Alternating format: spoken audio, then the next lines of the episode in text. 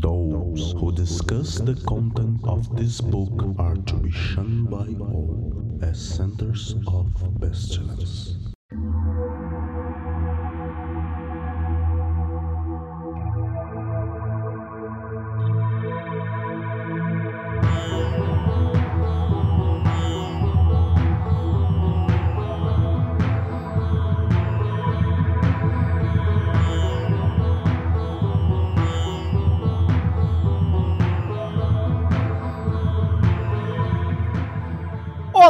Crianças do abismo! Está começando mais um Foco de Pestilência, o seu podcast sobre magia, iluminismo científico e outras esoterices. Eu sou o Flávio Watson e hoje estamos aqui para receber os nossos apoiadores, nossos colaboradores no Foco de Pestilência, que fazem com que o programa, o podcast, fique aí no ar. Então hoje nós vamos receber os nossos sagrados anjos guardiões. E hoje nós temos aqui apenas a presença de um deles, porque os outros tiveram problema de horário, de agenda, de tecnologia. Mas estamos aqui com Elliot. Elliot, dê seu boa, um dia, boa tarde, boa noite para os nossos ouvintes. Olá, crianças do abismo. É um prazer estar aqui com vocês. E para conversar com Elliot, nós temos aqui Breno Zacaro. Olá, pessoal. Mais um dia de gravação excelente. Raquel Ferraz. Como o Caio Fernando Abreu diz, né, gente? Toma um café que o mundo acabou faz tempo. Olá, crianças. Senhor Feliciano. O anjo enoquiano não gosta de videoconferência. Vinícius Rosa. Olá, crianças do abismo, lembrando sempre que vontade pura, desaliviada de propósito e livre dança de resultado é todavia perfeita.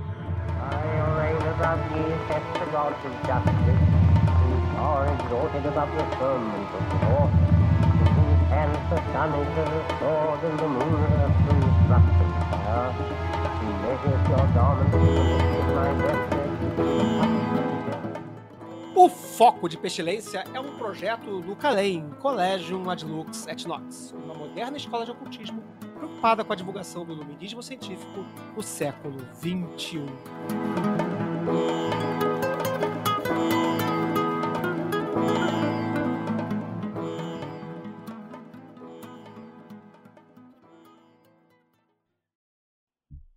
Mas antes, como sempre, vamos aos nossos recadinhos tradicionais do Calem.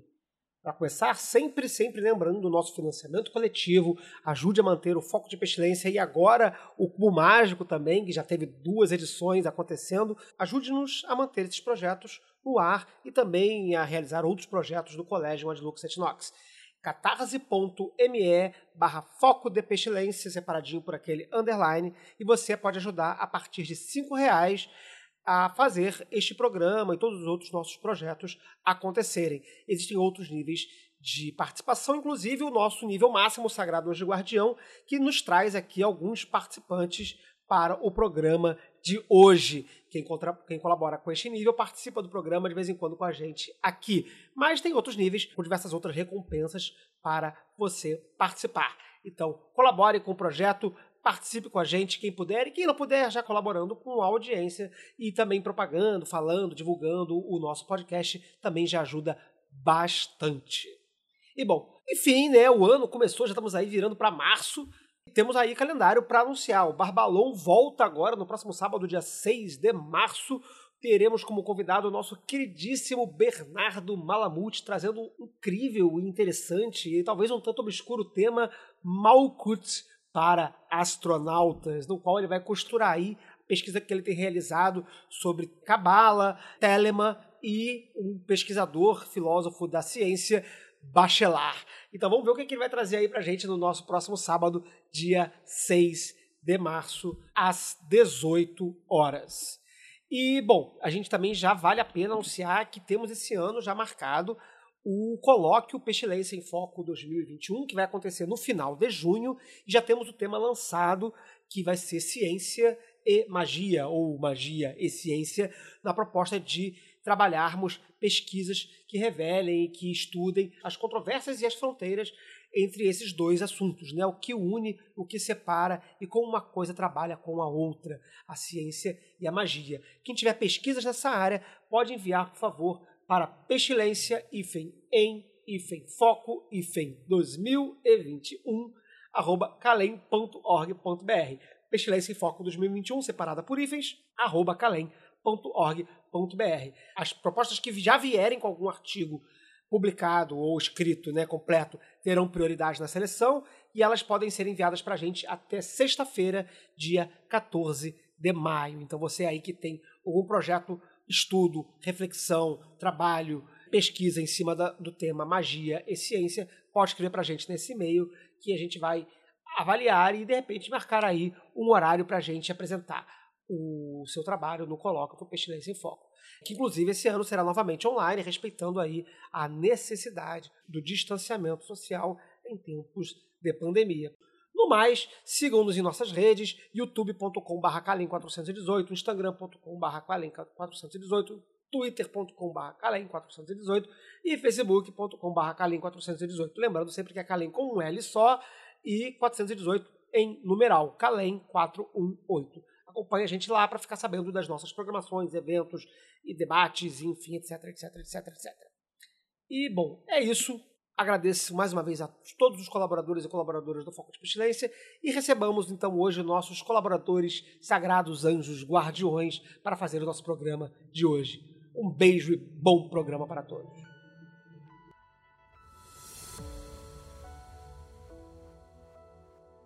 Pois bem, então estamos aí com mais um Café com Pestilência, o nosso segundo programa que a gente recebe aqui alguns dos colaboradores do Foco de Pestilência. Hoje nós tínhamos três convidados para participar do programa, porém, um deles, que foi o Pablo Roveroni, que, que vai participar indiretamente do programa, teve um problema de agenda acima da hora e não pôde participar, e a Aline Marinheiro, que também Teve um problema agora, estava tentando aqui, mas algum problema tecnológico no computador dela, ela não conseguiu entrar aqui na gravação e está provavelmente acompanhando a gente lá no Jitsi, onde a gente faz a transmissão. Mas mesmo. E temos também aqui o Elliot, que está conosco, assim. Mas mesmo assim, sem poder a participação dos nossos três convidados ao mesmo tempo, nós vamos ter as três perguntas de todos eles aqui para colaborar com o debate. E a gente estava conversando é, off-topic antes aqui da gente abrir a gravação e tal, e também nos nossos, nos nossos chats internos, que os três temas, de certa forma, eles vão ter um certo elo em comum, assim, eles vão ter uma certa conexão, que é talvez dessa capacidade ou dessa necessidade do magista, do estudante, do praticante, do adepto, da pessoa que faz magia, é como que ela faz as coisas não só sozinha, mas em casa. E como que ela lida com o ambiente é, ao redor dela. Seja esse ambiente astral ou seja esse ambiente material. Então, para começar com o nosso debate, vamos começar com a pergunta aqui do Elliot, que nos mandou aqui por escrito, mas ele vai ter oportunidade de falar, é, trazer o tema pela sua própria voz. Diga aí, Elliot, o que, que você quer saber, o que, que você quer conversar com a gente hoje aqui? Então, é uma questão não minha só, não, não, não passo por essa, por essa questão, mas acho que pode auxiliar outras pessoas que passam por isso ou já passaram e não sabem é, expressar o que, que, que aconteceu que é sobre essa paralisia do sono, mas essa, essa projeção, esse, essa projeção não espontânea, digamos assim, que causa um certo temor a partir da, como é que eu posso dizer, a partir da experiência, né? Então, digamos que a pessoa tem, com essa projeção é, espontânea, acaba ocorrendo um medo e esse medo acaba travando a pessoa e ela não consegue mais depois projetar e causa essa, toda vez que ela vai projetar ela se trava, então é, tem essa paralisia e ela acaba, sei lá, são cenas é, que eu presenciei assim não não tão legais assim para a pessoa e depois não, não consegue muito andar com isso. Certo. Então nós temos um problema aí, duas questões aí meio que imbricadas, eu acho. Uma é a questão da paralisia do sono per si que é uma experiência que eu acho que as pessoas, é, no mínimo, leram, né? Tem até um documentário na Netflix, que eu esqueci o nome agora, The é, Nightmare. Eu também esqueci. Acho é... que é The Nightmare o nome do, do, do documentário. Depois eu até procuro aqui para falar, que é essa experiência da paralisia do sono. E a segunda, que é você já tá, já tá engatando a história de paralisia do sono, a experiência de paralisia do sono, na experiência de viagem astral. É, o, que poder, o que poderia não ser uma coisa intuitiva, né? Nem todo mundo faz essa conexão direta, embora acho que a maioria das pessoas já fez isso. E, bom, eu acho que Raquel tem uma historinha para contar sobre esse assunto, né, Raquel? Menino, é, é, mas eu, eu adorei, Flávio, que você dividiu os dois assuntos, que uma é viagem astral e a outra coisa é a paralisia do sono. Porque a paralisia do sono, ela não necessariamente, assim, Eu não conheço ela como uma coisa mística ou uma questão mágica. Ela é mais um problema, assim, que é humano, que ocorre, mas é, é mais pro lado da ciência, né? É, é, é um, em geral, pode bater em gente que tem é, problema de respiração durante o sono, ou apneia, esse tipo de coisa. Eu tive, durante muito tempo, quando eu, quando eu era criança, paralisia uhum. do sono. É, é, é, é uma, quem, quem já teve sabe que é horrível, é terrível, aterrorizante. Quando você é uma criança, sei lá, de 10 anos, 8 anos, como era meu caso, você acha que o demônio entrou no seu quarto. E, e é horrível. E assim, para quem não sabe o que é, ou só pra gente dizer o que, que é, é quando você está deitado na sua cama e você não consegue se mexer e nem falar nada e nem gritar nada, mas ao mesmo tempo você tem consciência de que você está ali no ambiente onde você está. Então é uma experiência de total descontrole, total é, falta de, é, você fica passivo na situação. Esse é o rolê do terror. Aí eu trago aqui uma coisa que me ajudou muito na época e outra coisa que eu trago para o meu treino mágico de hoje. Na época eu era muito cristão. Então vale fazer esse recorte aqui. E aí, como é que a pequena Raquel é, se virava? Eu rezava. Uhum. Então eu começava a rezar e aquilo ia fazendo com que o meu corpo me acalmasse, minha respiração ela ficasse com uma frequência é, contínua. E aí eu conseguia fechar os olhos e finalmente voltar ao meu corpo, né? Que quando você tá numa situação dessa, você tá achando que sua alma tá longe, que seu corpo não. que, que a sua a sensação é de que sua alma não tá no seu corpo. E aí era como se eu estivesse voltando e minha alma finalmente tinha é, voltado pro meu corpo, assim. É, a Raquel de hoje, sabendo as coisas que ela sabe, fazendo as coisas que ela sabe, é, pega daí algumas lições, como respiração é fundamental numa situação dessa. Consciência corporal também.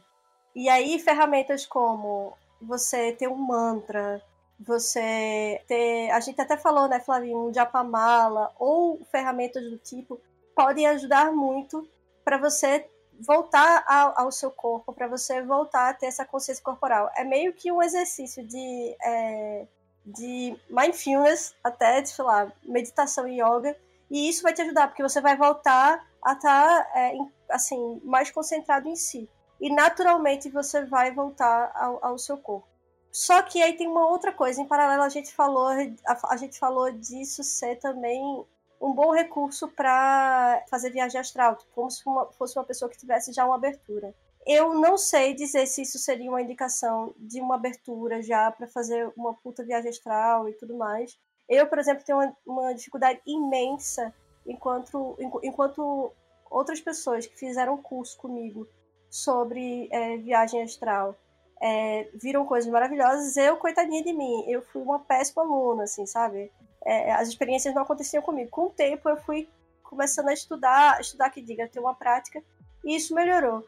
Mas, assim, tanto as pessoas que estudam sono quanto as pessoas que estudam viagem astral dizem que para você ter uma boa viagem astral, você deve ter um bom sono. E isso também é, é uma coisa que se diz sobre o terror do sono, para você evitar que é você ter uma regularidade de, de horário que você está dormindo, você dormir bem, você não beber antes de dormir, enfim, você cuidar dessa higiene do sono para que você tenha uma melhor experiência. Isso pode tanto melhorar a, a pessoa que tem esses terrores noturnos, quanto também melhorar a capacidade, dela, a capacidade dela de sonhar.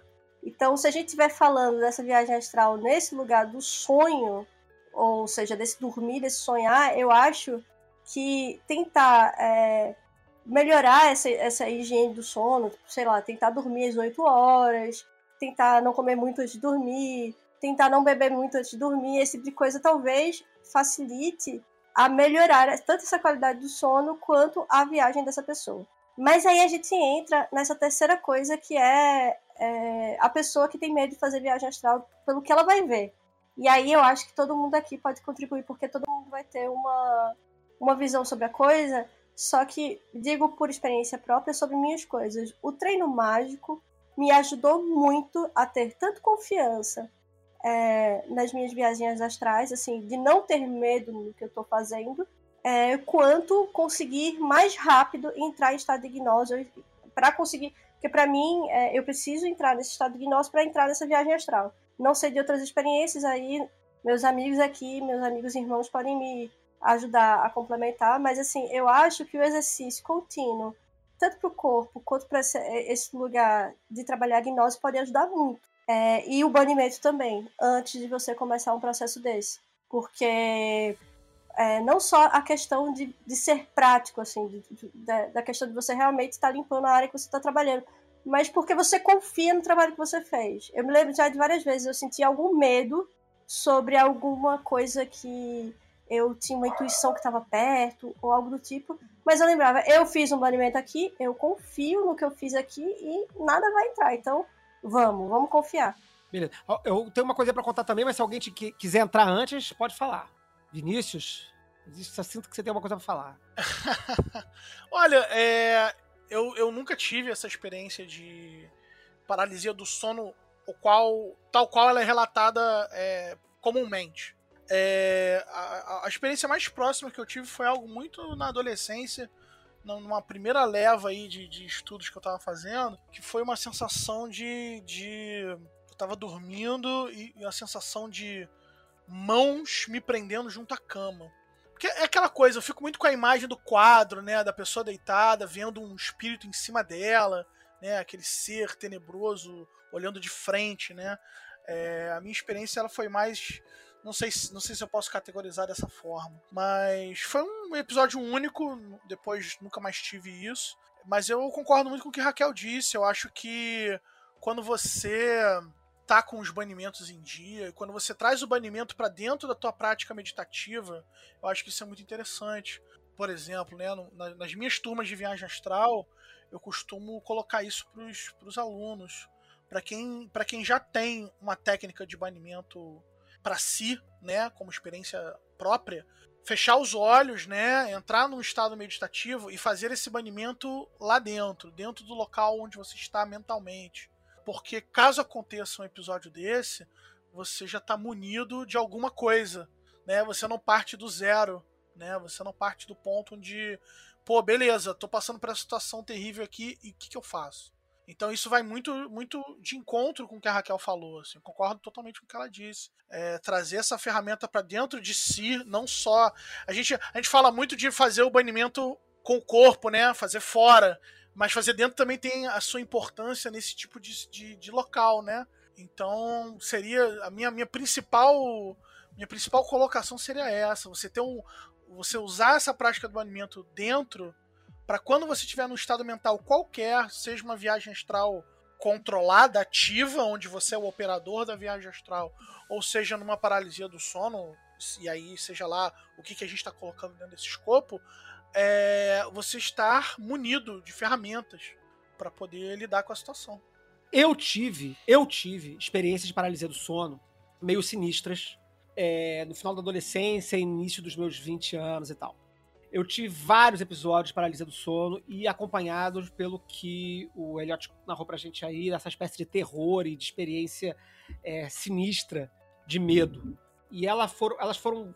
Elas começaram primeiro com uma experiência que posteriormente eu conseguiria é, descrever como essa experiência se, se diz popularmente de desdobramento astral. Por quê? Porque eu tive a experiência de paralisia, mas a princípio eu não reconheci essa experiência como uma experiência de paralisia. Eu, eu, eu dormi, morava com meus pais ainda, era uma cama baixa, e eu estava deitado virado para a parede. E aí, em dado momento, eu abri o olho, vi a, vi a parede, e aí eu tentava me virar e não conseguia. Ficava travado, né? Que é a característica da paralisia do sono. Eu nunca tinha tido isso, então foi a primeira vez, eu não sabia o que estava acontecendo. E eu lembro de fazer um esforço muito forte para girar sobre o meu próprio eixo, né, para poder virar para o outro lado da cama, né, rodar. E eu consegui. E aí eu lembro de, de fazer muita força para isso. E aí de sentar na cama e tipo, caraca, como fiquei cansado com isso. E de repente eu estava vendo novamente a parede. Eu falei, ué, o que está acontecendo? Aí, de novo, esse esforço, essa tentativa. E aí a sensação que eu tinha era que eu meio que ia virando a cabeça e olhando pro teto e voltava pra parede. O meu corpo não estava mexendo zero, nada, nada. O que eu estava fazendo era, era, era explicar isso tecnicamente, cientificamente, no, nos termos da ciência, né? Como a gente geralmente gosta de fazer aqui no Foco de Pestilência, eu não sei dizer. Eu sei que eu estava paralisado, completamente paralisado, e eu ocasionalmente conseguia girar ao redor, e não mas eu não conseguia sair daquela posição. Até que isso aconteceu várias vezes, e por várias vezes eu conseguia sair e ia sentar na escrivaninha e tal, e de repente eu tava de novo na cama, de repente eu tava de novo na cama, de repente eu tava de novo na, de novo na E essa foi a minha primeira experiência de paralisia do sono, e ela foi tão terrível e tão assustadora, porque quando eu consegui de fato sair, se é que eu saí, não tô vivendo ela até o, até o momento presente, eu não tinha certeza se eu tinha saído. Porque todas as experiências de saída daquela paralisia eram tão vívidas, eram tão é, é, é, fortes, que eu tinha certeza de que ia saído até que de repente eu tava olhando de novo pra parede. E isso é, porra. Isso foi muito antes de eu começar a me envolver com, com magia e com esoterismo, assim, seriamente. Eu tinha uma curiosidade, sei lá, infantil, ou. Não infantil, né? Mas de adolescente, mas nada muito prático, nada muito específico, não tinha lido nada ainda, sei lá. Nem tinha internet na época ainda, ou se tinha, tava começando a, tava começando a ter. Tava, devia ser final dos anos, meados dos anos 90, não, era mais pra frente um pouquinho. Devia ser final dos anos 90, 98, 99, por aí. Já, já tinha quase 20 anos. É, foi um negócio, assim, muito assustador. E depois isso voltou a se repetir algumas vezes. É, é sempre no início de um sono, ou seja, quando eu deitava para descansar e tinha acabado de deitar, então era sonequinha. E em alguma das vezes, depois nas experiências, começou a acontecer uma coisa que tem um relato muito forte, que eu não sei se a Raquel teve isso, não sei se a pessoa com quem o Elliot narrou teve essa experiência também, mas é uma experiência comum, que é a experiência da visualização de uma sombra presente no ambiente. É, é, eu acho que há uma certa descrença nessa narrativa quando a gente lê ela por aí. Ah, as pessoas veem uma sombra no quarto, etc. Eu vi essa sombra, ela estava ali. Eu, no caso desse dia, eu lembro muito bem que eu estava dormindo no sofá da sala da casa dos meus pais. E a sombra estava ali, tipo, a uns um metro de mim. Era uma sombra preta, esguia. E ela tava ali, cara. E é tipo assim, porra, pânico. Pânico, pânico. E nessa segunda. Nessa segunda não, nessa. Porque teve muitas entre, entre essa primeira que eu narrei e essa atual, né? É, teve muitas outras experiências, mas nessa experiência pontualmente que eu tava na sala e vi essa sombra, é, eu não tive exatamente medo da sombra. Eu lembro que eu, que eu queria chamar por ajuda, porque na minha consciência daquela experiência de, de, de terror, se alguém me pegasse pela mão e me mexesse, eu ia despertar. A sensação que eu tinha era essa. Eu tava é, é, é, é, paralisado, é, é, congelado, mas se alguém me mexesse, pegasse meu dedo e, e, me puxasse, eu ia sair daquele estado. Então eu tava tentando chamar. Olha que coisa doida, meio psicológica e tudo mais. Mas é, eu tava tentando chamar o meu pai. Eu morava com meus pais ainda nessa época. Então eu tentava fazer força para falar e chamar o meu pai. E eu não sei se foi nesse movimento de chamar alguém para me mexer, obviamente não falava nada e não, não conseguia me, mover nem nada. Essa sombra apareceu na hora que eu chamei alguém. Apareceu essa sombra, essa sombra se manifestou e ficou paradona ali. E eu não tive medo da sombra porque eu tava nesse momento de, de, de tentar chamar alguém por ajuda e de repente essa sombra apareceu e eu, em algum momento, provavelmente achei que era meu pai chegando.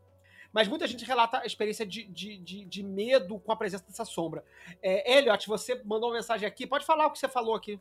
É, inclusive, após pegar o Goethe e dar uma folhada, só por curiosidade mesmo, assim, de noite, na hora da, de dormir, ocorreu essa experiência. E com um dos Diamonds, né, foi bem... Foi a última, inclusive. Depois cessou, assim, bloqueou e nunca mais veio acontecer isso aí. Muito doido. Senhor Feliciano? Eu não sei se isso foi comentado já anteriormente, mas eu queria levantar a dúvida que é por que, que vocês acham que essa experiência de terror noturno é da mesma natureza da experiência de viagem astral e não coisas totalmente distintas? Uma coisa que eu ia falar nessa minha narrativa também primeiramente, só para esclarecer um problema de termos aqui, terror noturno, essa expressão terror noturno, ela é específica até para uma coisa que tem nada a ver com isso, que são crianças que têm apneia durante o sono, dormem e morrem por falta de sono, ou tem algum tipo de engasgo e, e acabam morrendo. Então tenho um problema pediátrico chamado terror noturno, que não tem nada a ver com isso aqui que a gente está falando. A gente tá mais falando de estar aterrorizado à noite. é, estar aterrorizado num estado de paralisia horrorosa. Que eu ia complementar nessa história, antes do senhor Feliciano falar, é que é, nessa época eu já estava com um pouquinho de leitura de esoterismo, um pouquinho, muito pouquinho, ou enfim, alguma coisa. E aí eu tentei fazer viagem astral, tipo assim, havia uma intuição na minha cabeça de que esse, essa experiência de paralisia do sono seria um facilitador, uma ponte para uma experiência de viagem astral, tá? Mas isso é uma intuição minha. É, outros, foi uma intuição minha. Outros especialistas em projeciologia, depois eu fui ler, relacionam muitas coisas, tá? Então há uma, uma, uma sobreposição teórica por parte de vários, várias pessoas que escrevem sobre viagem astral ou sobre projeção. O Valdo Vieira é uma delas, mas mais contemporaneamente, mais próximos da gente, o do Jan Trajkovic, que é, é um, um, autor é, sérvio que a gente já teve aqui no Brasil algumas vezes, já teve, já teve workshop de, de viagem astral aqui. O Duchamp, ele fala bastante sobre a questão da paralisia do sono junto à viagem astral. Eu vou tentar explorar isso um pouquinho mais para frente no, no cast. É, mas eu acho que sim, eu acho que dentro da nossa perspectiva, e aí tentando trazer para a Terra aqui, da nossa perspectiva, às vezes, menos mística do foco de pestilência, né? Mas a gente tem uma, uma, uma ideia que a gente explora muito no programa sobre viagem astral, do foco de pestilência, lá do início do programa, de que a experiência astral é uma experiência do imaginário, de certa forma, ou da imaginação, é, essa experiência de paralisia do sono que produz imagens, ela, da mesma forma que a gente pode associar o sonho e o universo onírico, como foi o programa que a Mari fez ano passado, só sobre sonhos, também com experiência astral, eu acho que está tudo dentro do mesmo bololô. Eu acho que está tudo dentro do mesmo espaço, talvez com, com rótulos mais ou menos um pouco diferentes, mas que estão dentro do mesmo do, do, da mesma cesta. O que, que você acha, Raquelzinha? Então, eu ia complementar o que você falou sobre é, a sensação de quando você está nessa situação e de que você vê, você vê coisas. A minha impressão, gente, era que tinham demônios. Era por isso que eu chamava Jesus. E eu chamava minha mãe, era um grande manhinha. Ai, pelo amor de Deus, me salva. E só que manhã não escutava. Porque eu também tinha essa mesma impressão de que se eu conseguisse chamar minha mãe, ela ia conseguir é, é, provocar algum choque, que aí meu corpo ia responder junto, sei lá, naquela situação e tudo ia voltar ao normal. Só que eu não consigo é, identificar se era a, a, a, minha mente com muito medo, aterrorizada, é, criando imagens ou criando é, sensações de terror e de medo, enfim, nesse lugar onde você não consegue se mexer, que já é apavorante ou se era de fato uma visão. Eu não consigo ter isso muito uhum. claro. Sobre isso que você colocou, eu acho que a gente está falando sobre estados de consciência, né? E sobre como você consegue lidar também com esse inconsciente. Porque o nosso grande trabalho, pelo menos o meu, quando eu vou entrar em, em, em viagem astral, é tentar ou acessar coisa, é, coisas que estão fora de, da minha consciência ou coisas do meu inconsciente. Sei lá, eu tô acessando ou uma entidade muito loucona, uma ideia muito loucona, ou alguma coisa de mim que não está sobre o meu consciente, uhum, né? Uhum, uhum. E aí eu aí, aí eu, eu, eu consigo entender, Flávio, o que, que você está pontuando como talvez seja tudo dentro do mesmo universo. É, e aí eu consigo colocar tudo dentro do mesmo universo, que é esse universo que brinca com consciente versus inconsciente versus criatividade. E, é, na verdade, nem criatividade, né? A gente tá falando sobre imaginação. Uhum, uhum. Dentro desse grande caldeirão do inconsciente. Enfim, eu não consigo juntar as duas coisas e, e achar que é, essa, é, essa, essa sensação de não conseguir se mexer, ela. Eu acho que é. Eu acho que é um problema. Sabe, eu acho que é um problema. Que pode ser uma, uma para acessar o, o, seu inconsciente e tudo mais, mas eu, eu vejo como, tipo, eu tentaria correr disso, eu não tentaria alimentar, eu tentaria entender co, como é que eu conseguiria melhores é, circunstâncias, um, um, melhor cenário, um melhor contexto para que isso não acontecesse, ao invés de explorar. Não sei, aqui colocando o meu hum, ponto. Hum, vou falar sobre isso daqui a pouco. Breno, você estava com a mãozinha levantada aí. Algumas coisinhas. Uma, eu acho interessante esse assunto de ver algo e da sombra, eu fico um pouco receoso de a gente não acabar fetichizando, tipo, então tem que ter isso para ser válido a experiência, coisa assim. Uhum, então, uhum. é importante é, deixar claro que tem, tem momentos desse que vão ter coisas esquisitas e tem momentos que não vão ter e tá tudo bem, é uma ótima ou uma péssima, né, porque a gente tá falando de terror, mas tem isso, né, essas... Então, ok, é legal existe recorrente ver sombra, ver um ver algo, mas também não é um sine qua non de uma experiência desse, desse o, tipo de. O, a única experiência válida, né? Exatamente. Se você, então, é, vale se você tiver um ah, pânico horroroso. Né? Se, se, se, você não viu o demônio no canto do quarto, então não vai. Não, não é isso. Né? É importante uhum. a gente uhum. deixar claro para não fetichizar as, as co-experiências, né? Total. E eu fico pensando também sobre essas questões, sobre segurança do trabalho. É, você quer encontrar a sua sombra quando você está numa situação boa para você ou você quer se jogar para o abismo sem pegar o seu a sua arminha, seu paraquedas, sem sem condições que você não se foda muito. Porque uhum. assim, como todo mundo que teve é, essa experiência disse aqui, não é legal. Não é, é legal mesmo. Eu vou, vou, vou, A gente já falou muito dessa, dessa, dessa coisa horrorosa e, e, já botou bastante medo no coração do jovem. né, contando várias, várias histórias tristes e de, de horror. E, e assim, é, de fato, eu, particularmente, não consigo pôr em palavras é, é o, o, o, pânico e o, e o desgaste, inclusive físico, que eu tive nas minhas experiências de paralisia do sono. Mas e o que, é que a gente faz com isso? Né? A parte da pergunta, quando o Eliot mandou pra gente no. no que eu peço sempre pra mandar antes, né? Pra gente dar uma, uma, uma estudada mesmo, né, gente? Porque a gente não sabe tudo de cor, né? E ele mandou e tal, ele falou, tá, e como é que a gente pode transformar essa experiência, né, numa experiência útil, né? Quer dizer, eu tinha essa intuição lá no passado de que o, o, essa paralisia poderia ser potencialmente uma porta, uma ponte para uma experiência astral mais, mais interessante, né? E menos aterradora, né? Mas uma experiência astral de fato, né? E eu acho que isso é uma coisa comum, isso aparece, como eu disse, em, na literatura. Inclusive, a, a, aí já, eu já acho mais esoterismo, uma esoterice já meio, meio fora do, do, nosso escopo aqui, mas tem gente que diz que isso acontece quando o duplo etérico fica é, é, é desencaixado do corpo físico, né? Existe essa teoria né, da, da, da, da projeciologia, em que o duplo etérico, que é essa, que é essa esse duplo que a gente possui, não material ou plasmático do corpo, ele não está perfeitamente encaixado na malha material do corpo físico, ele, e aí então a gente fica meio, meio, meio torcido e não acorda e, e, não faz nada, né? Tem essa explicação esotérica para quem curte esse rolê é, é, mais, mais assim fantástico, né, da, da explicação, né? E, e, realmente, assim, a explicação científica para paralisia do sono ela ainda é meio embaçada, pelo menos assim, sabe-se que ela ocorre geralmente no REM, e tudo mais, mas ela é uma explicação ainda meio, meio assim, complicada, né? Uma, uma das coisas que, que eu li com alguma repetição em alguns lugares é que pode ser um fenômeno em que o cérebro ele, ele está acordado, mas ele ainda não tem, é, por alguma diferença de, de, não sei se é hormonal, enfim, material químico do cérebro, que eu não vou saber tecnicamente dizer o qual, ele ainda não consegue ativar a parte nervosa do, dos músculos.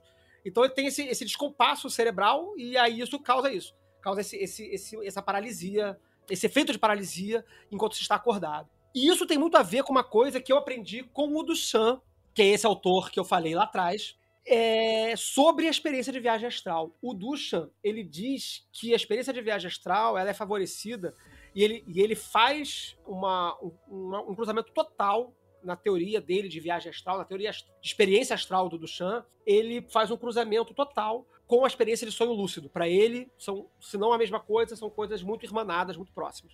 Em toda a literatura do Duchamp sobre é, viagem astral, ele narra a experiência de paralisia do sono e ele diz que justamente a experiência de viagem astral é esse momento em que você está com é, é, o cérebro encharcado de melatonina e consegue dar uma gotinha de serotonina. Então ele está com a melatonina que produz os efeitos é, é, hipnóticos do sono, mas a serotonina que te deixa acordado. Então essa mistura química, vamos dizer assim, que ocorre tanto na paralisia do sono quanto na experiência de sonho lúcido, elas estão similares aí. Então acho que tem já um, um mequetrefe químico aí que a gente pode traçar essas duas coisas. E o Ducha diz, ele faz uma, uma, uma proposta de exercício que eu não, não pude executar, porque há muito tempo, desde meus 20 e poucos anos, que eu não tenho mais experiência de paralisia do sono, mas aí fica a dica para quem tem. Ele propõe um exercício para se ter no episódio de paralisia do sono, que é um exercício muito similar ao que ele propõe para a experiência de sonho lúcido, que é a de tentar projetar uma cambalhota para trás. A gente falou provavelmente desse exercício no episódio de viagem astral, então eu vou repetir aqui, é, mas dentro do contexto da paralisia do sono que é encontrou-se na paralisia do sono, ou seja, despertado, mas imóvel. Primeira coisa, obviamente, controlar o desespero. Essa é a parte mais difícil, é, inclusive na- no- no- no- nos artigos que o Ducha escreve no, no blog dele, eu vou deixar linkado no post, né, os artigos. É, ele diz que, de fato, o medo, ele é a, a- a sensação inicial, ele inclusive descreve uma cena é, tenebrosa lá que ele experienciou e tal, e que o medo é a parte principal e que é, é, é é a principal parte que, que você começa a experiência. E que aí eu acho que a narrativa da, da Raquel é, é, é forte e importante. Ela experimentou a reza, mas a gente pode experimentar outros tipos de, de, de foco, de manutenção de foco, de concentração, de exercícios de concentração. E aí a gente até fa- falou off-topic, né, na, na, é, off-gravação, né? da- do, do exercício de japamala, né? Do, durante- quando você, obviamente, está acordado, né? Para tentar produzir estados de, de consciência alterado mais aceleradamente, mais, mais dinamicamente, e tentar reproduzir isso nessa experiência de, de sono para recuperar o foco, recuperar o controle. E aí, com o controle recuperado, tentar voltar, imaginar, né? Nessa mesma forma que eu tentei falar que eu estava virando o corpo pro lado, virar para trás, virar para trás, virar para trás virar para trás. E segundo, ducha, porque eu não posso narrar essa experiência na paralisia do sono, mas eu posso narrar essa experiência acordado, eu já fiz isso. E eu, de fato, tive a experiência de desdobramento, ou seja, de sair do corpo. Tive essa experiência usando essa técnica pouco depois de acordar. Então, provavelmente ela deve funcionar na paralisia do sono também. E aí você vai, fazer, vai fazendo isso várias vezes, várias vezes, várias vezes, até que você consegue se des- deslocar, sair dessa experiência travada para uma experiência de sonho lúcido. Então, isso é uma sugestão de exercício que eu trago, para além do debate teórico e, e metafísico da coisa toda, como uma proposta de exercício para quem está experimentando a paralisia do sono. Ou seja, ter uma rotina, assim, de concentração, de foco, porque isso vai ajudar a controlar o medo que se instala na hora da paralisia. E uma vez controlado o medo, fazer o exercício da, da voltinha para trás. E aí, eu vou falar, vou fazer um, um complemento a isso, mas antes eu vou passar a palavra para Raquel. Fala aí, Raquelzinha. Não, amigo, eu ia fazer aqui essa listagem com você, que eu acho que dá pra gente fazer, assim, cinco coisas que você pode fazer pra ajudar é, você a enfrentar a sua paralisia do sono. Que é, tipo, é isso. Primeiro, segure seu medo, né? E como é que você pode fazer isso? Você pode criar um mantra, né? Ou você pode criar exercício de respiração, ou você pode criar uma imagem, enfim. Eu acho que é, essa coisa da oração e que você faça sua, ela é boa porque dá uma sensação de proteção. Que na hora você se sente completamente é, sem ação, né? Sem atuação. Você parece que você tá lá passivão e que você não vai conseguir resolver aquilo. E aí, quando você faz uma oração, meio que você se concentra e meio que você também joga para uma para um, pra um lugar que, que é pedir para assim, se você acredita em alguma coisa, você joga aí para sua proteção. Se você acredita em nada, você joga para si, do tipo, eu vou me acalmar agora, eu vou me, ac-" enfim, você pode criar, né? Qual, Uhum. qual vai ser a sua formulazinha? É, qual foi a Uhum. outra coisa mesmo que você falou agora, Flavinho? Ah, já não sei, falei, já perdi. Tenta lembrar aí, Vinícius. É, você falou, Raquel, dessa questão da oração, do, do que, que você acredita, não acredita. É, e aí, mais uma vez, vou puxar o que a gente falou lá atrás, né? Tem o banimento em dia. Porque Sim. aí, se você tá com o banimento em dia, nessa hora aí que entra o banimento, né? É, o banimento é uma oração, né? O banimento Sim. é um, é um o momento é esse, né? Dentre os tópicos que a gente está levantando, eu acho que o primeiro tópico que tem a ver com o controle do medo, que tem a ver com a proteção, que tem a ver com, entre aspas, o chamado de ajuda, seja pra dentro ou seja pra fora, ele tá concentrado nesse lugar do banimento. E você me lembrou muito bem que quando eu tive esse episódio, a primeira coisa que eu pensei é: isso não é real. Cara, isso você falou uma coisa muito bacana, porque no, no artigo do Ducha sobre, sobre viagem astral, ele frisa exatamente isso. Todos esses medos e fantasmas, etc., são irreais. Uhum. Ele, ele, ele, ele escreve exatamente. Eu até separei aqui. Cadê? Deixa eu ver se eu. eu- é very common. Ele- é, esses medos eles são irreais e apenas é, é, urgências fantasmagóricas. Então, é, é, primeiro essa tranquilidade, mas é, uma coisa que é interessante que às vezes as pessoas podem achar que é, que é muito difícil e tudo mais, mas assim, quem já teve essa experiência talvez possa é, é, conectar com isso que eu vou falar agora. A gente tá pensando, a gente tá em pânico Uhum. muitas vezes, mas a gente tá pensando. Sim. Se a gente tá, se a gente tá pensando, Tanto que na, a, a, gente às vezes pode até não estar tá muito consciente do estado que está, mas a gente está pensando. Se a gente conseguir captar esse momento de pensamento e fazer um mantra, recitar o, o, ritual menor do pentagrama de cabeça, recitar um, mantra qualquer de, de, de, repetitivo, uma oração, o que quer que a pessoa costume fazer, isso já vai ajudar a botar em eixo aquele momento. Fala aí, Breno. E a, vamos dizer que a pessoa nem saiba nada ou não está tendo tempo de pensar. Própria, é, reparar na respiração, manter o fluxo de respiração, já pelo menos pode ajudar a você conseguir chegar nesse segundo estágio de lembrar do, do, do RMP, a respiração quando ela está contínua, porque o pânico faz você prender a respiração, você faz aquele. Né, você segura aquilo. E o uhum. terror, ele, ele, auto, ele se autoalimenta, né? Quanto mais você fica parado, mais ele vai pegando. Uhum. Tudo é muito ruim, lembrar de respirar, sabe? Manter o ritmo de respiração. Que aí é, as outras ideias também já começam a vir como solucionar. É, isso é uma coisa que me ocorreu também na época, né? De fazer respiração mais. Eu nem tinha hábito de, de exercício de respiração nem nada, mas foi uma coisa que me veio também de respirar mais lentamente. Raquelzinha? Então, eu ia continuar isso que você estava dizendo, assim. É... E que massa, Vini, que você tocou nesse ponto. Porque, real, tem uma hora que você se toca de que esse não é o mundo real, que você está lidando com uma coisa que não. É... que é a sua criatividade, imaginação, ou o que, que a gente queira chamar aqui, mas que é, você está sendo atacado por forças invisíveis e que não podem te tocar.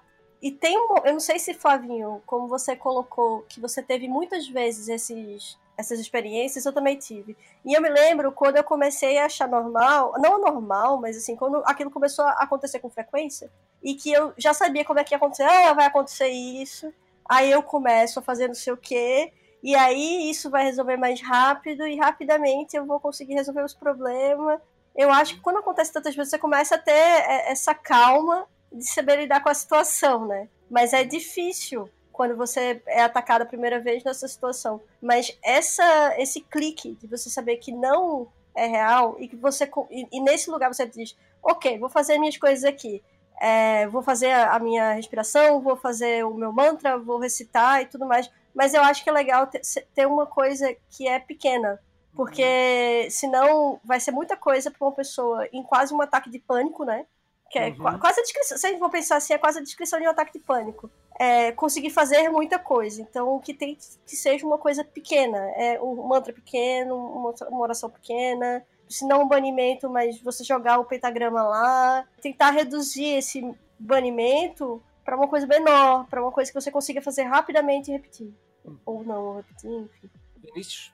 É, eu ia voltar nesse lance do, da realidade, porque quando você coloca que isso não é real, você também pode entrar num jogo mental de que não fui eu que coloquei isso lá. Você tem a completa noção de que aquilo é algo da sua cabeça, da sua psique, ou enfim.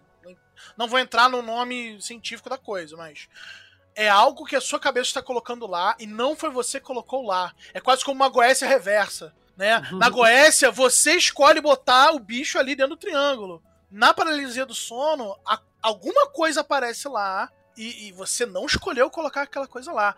Se você não escolheu colocar aquela coisa lá, não é para aquela coisa estar lá. E aí, quando você começa a se acostumar com a verdade de que aquilo não está lá, eu não coloquei isso aí e eu não quero que isso fique aí, Aí a sua mente começa a trabalhar no sentido de, pô, então vou dissipar essa parada aí. Muito bom.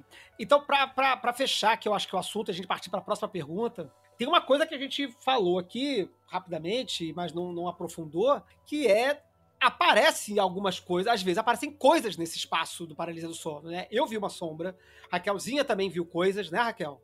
Eu, para mim, eu vi demônios mas viu coisas. Eu vi uma sombra e existe esse, esse, esse relato da coisa assustadora que se manifesta durante a paralisia do sono. Isso é muito comum. E aí, também re, trazendo novamente a, o artigo do, do Chan sobre, sobre viagem astral, ele diz uma coisa que me lembrou muito uma HQ do Neil Gaiman, é, número 27 de Hellblazer. Abrace-me, ou Hold Me, na, na, edição em inglês, que ele fala o seguinte: não tem que ter. É, é, é quer dizer, claro que você tem medo, mas não tem que fugir. E aí é o que eu falei, Raquel, lá atrás que você falou, uma coisa eu falei que eu ia responder no final. Não tem que fugir desta coisa sombria e assustadora que se manifesta. Você tem que abraçar esta coisa.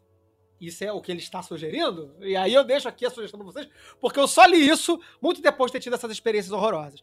Então ele propõe que, é, na presença dessas coisas sinistras, e que, claro, na possibilidade de você conseguir fazer esse movimento que ele propõe desse exercício de tentar fazer é, é, é, cambalhotas para trás, né? E tal. É, você consiga sair do estado de paralisia, consiga ter a experiência do sonho lúcido dentro da paralisia do sono, você vá até essa, essa, essa coisa sombria e conecte-se com ela conecte-se com o medo. E aí ele loucubra muito sobre isso, eu não vou trazer essa lucubração para cá, eu acho que vale a pena, vou deixar novamente. Infelizmente o artigo está em inglês, mas acredito que se tentar aquele tradutor automático do Google deve ficar bem legível, porque ele não escreve nada assim e, numa forma muito difícil, então acho que deve ficar fácil de traduzir. Então, abrace a sombra, abrace o horror que se manifesta no paralisia do sono. Raquelzinha? Eu ia dizer que. Vocês lembram em Dark Song? Uhum. Que tem uma hora que eles começam a andar pela casa e coisas surgem pela casa e eles começam a, a meio que tipo, não, não abre a porta, tá tudo bem, é só a gente não abrir essa porta e, e a gente vai ficar. E aí as coisas começam também a sumir e, e, e quando eles começam, quando eles começam a controlar esse medo que parecem essas coisas que estão na casa, é, acontece a coisa mais. Eita, tô dando spoiler aqui do filme. Porra, fudeu.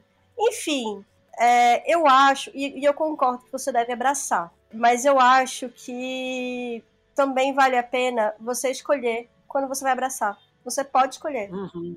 Nem tudo você precisa abraçar. Eu acho uhum. que é super importante a gente abraçar esses lugares e, e, e realmente ter uma conexão com elas, porque senão é como se a gente não estivesse trabalhando com a nossa sombra. Porque se tá uhum. ali também é uma parte da gente, também é um medo que a gente tem, e aí, enfim. Até para você conseguir fazer outros trabalhos mágicos mais ousados, você vai ter que passar por algumas coisas de medo e você vai ter que lidar com isso, né? Uhum. Até o, o, o, nosso convidado falou de, de Goethe. Para fazer Goethe, você tem que segurar sua onda, irmão.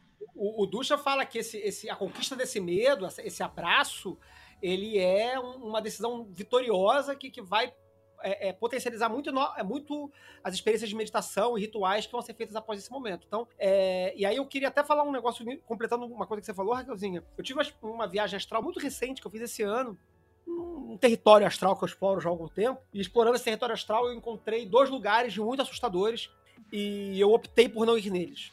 Falei, agora não. Eu vou lá depois.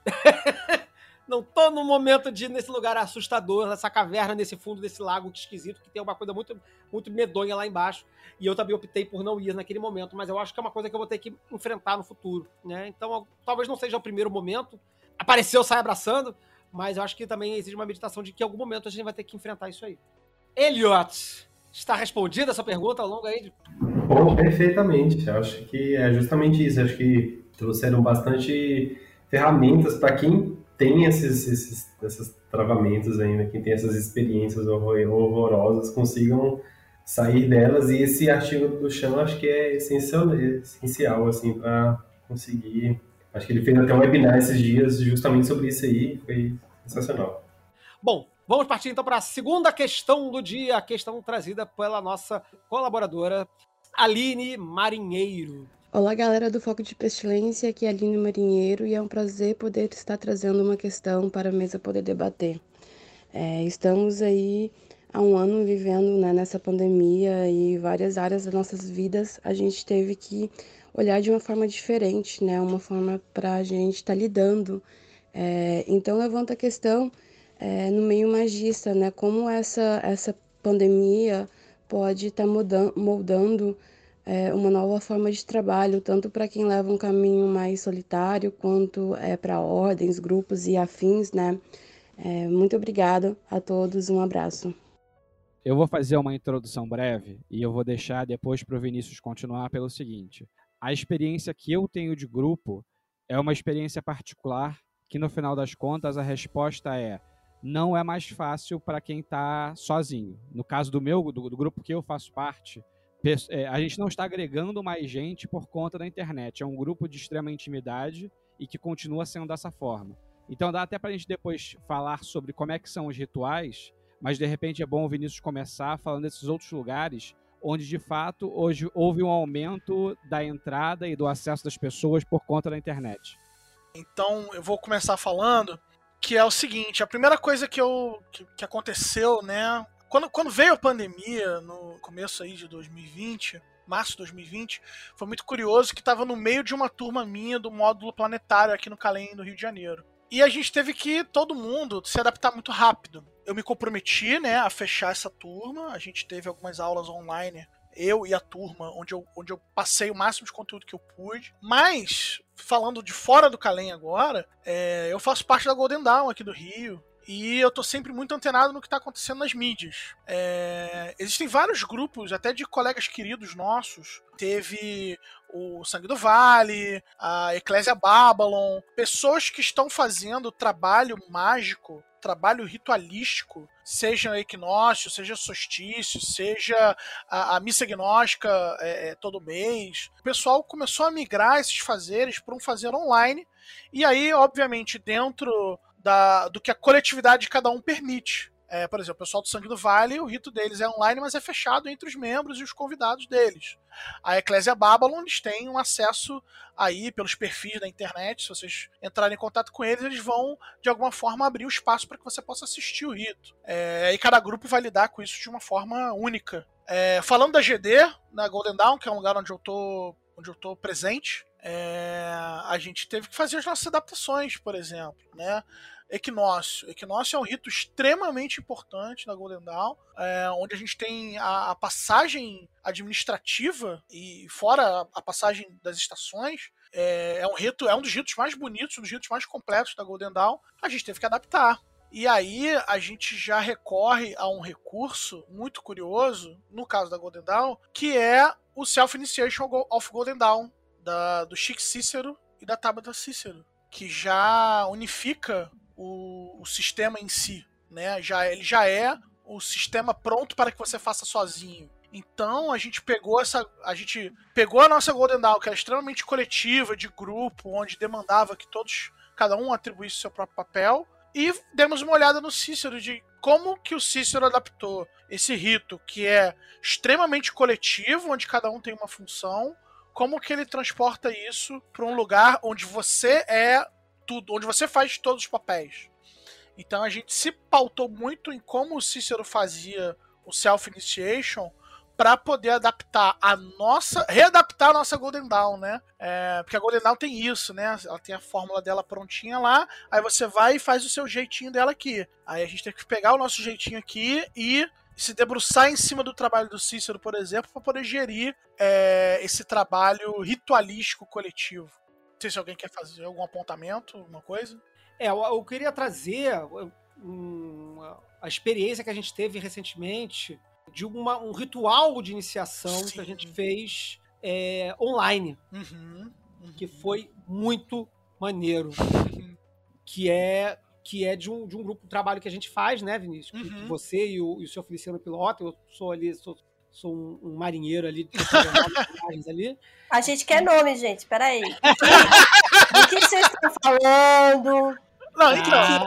é, pra onde vai? Então, pois é. secreta. O que a gente pode dizer é que é um grupo de trabalho mágico onde nós estamos exper experimentando formas é, novas de fazer magia, né?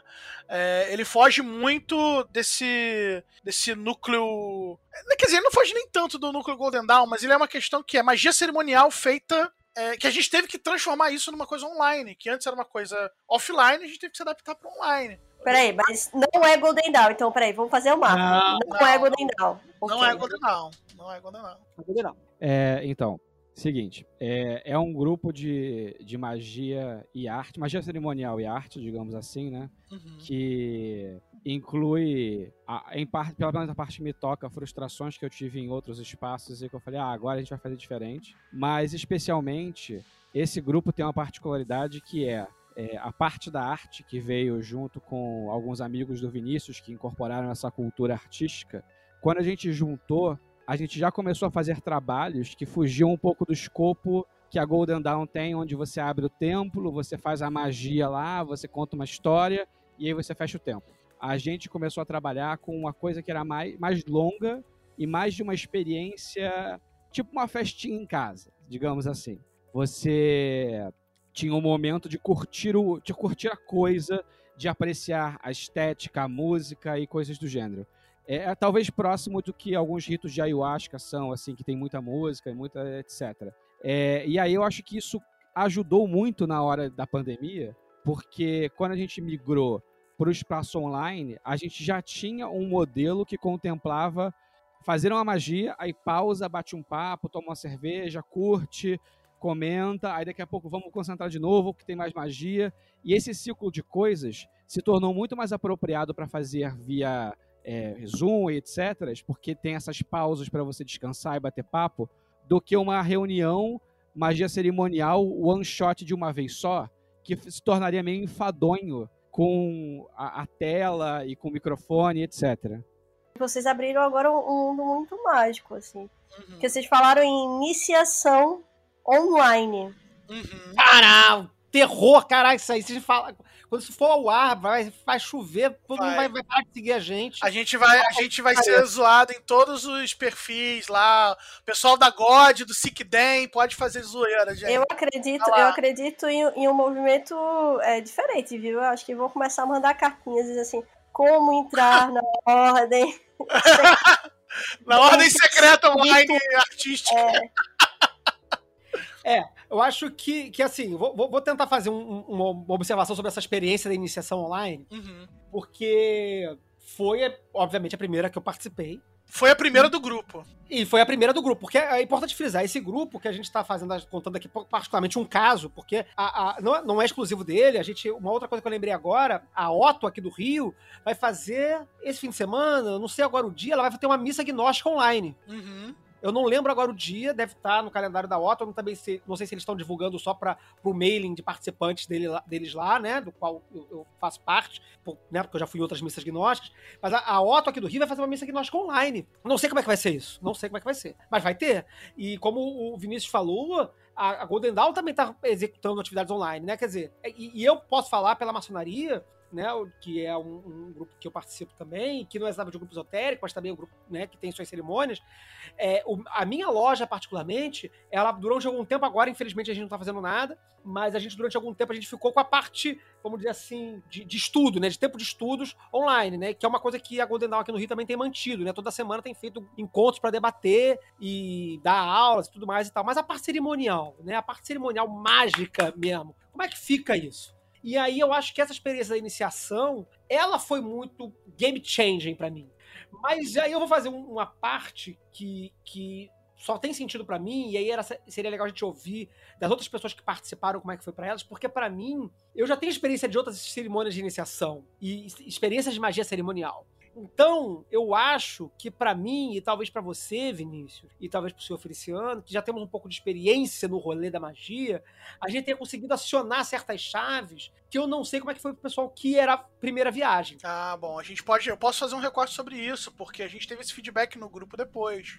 Tá, então é... vou, fazer, vou, vou, fazer a minha colocação e aí você uhum. faz o seu recorte da galera. Claro, com certeza. Por que, que eu achei que foi muito válido? Por que, que eu achei que foi muito válido? Como é que foi a estrutura do negócio? A gente ficou reunido no Discord, não foi isso? Discord? Isso, Discord, foi Discord. Discord. cada um com uma, com uma tela, tinha uma programação, foi uma cerimônia de uma madrugada inteira, não foi uma coisa rapidinha, tipo, e aí te concedo os poderes da ordem fulano e tal. Não, foi uma coisa que começou, tipo, sei lá, 10 da noite e foi até, tipo, 5 da manhã. Não foi um negócio assim, tipo, bobeirinha, não. Isso. E foi um, uma cerimônia que é, obedeceu estruturalmente os, as etapas de uma cerimônia é, de uma cerimônia qualquer, inclusive de iniciação. Então teve uma abertura, a gente foi orientado, cada um na sua casa, a fazer a limpeza do, do templo, né? Fazer a, a banimentos e fumegações e consagrações no espaço físico, né, da sua, do seu quarto, onde estava sendo, onde cada um estava no, no, seu computador. E depois a gente foi feito uma, foi sendo feito, eu acho que o grande diferencial que tornou essa, essa experiência é, e aí vai conectar com o primeiro papo de uma certa forma,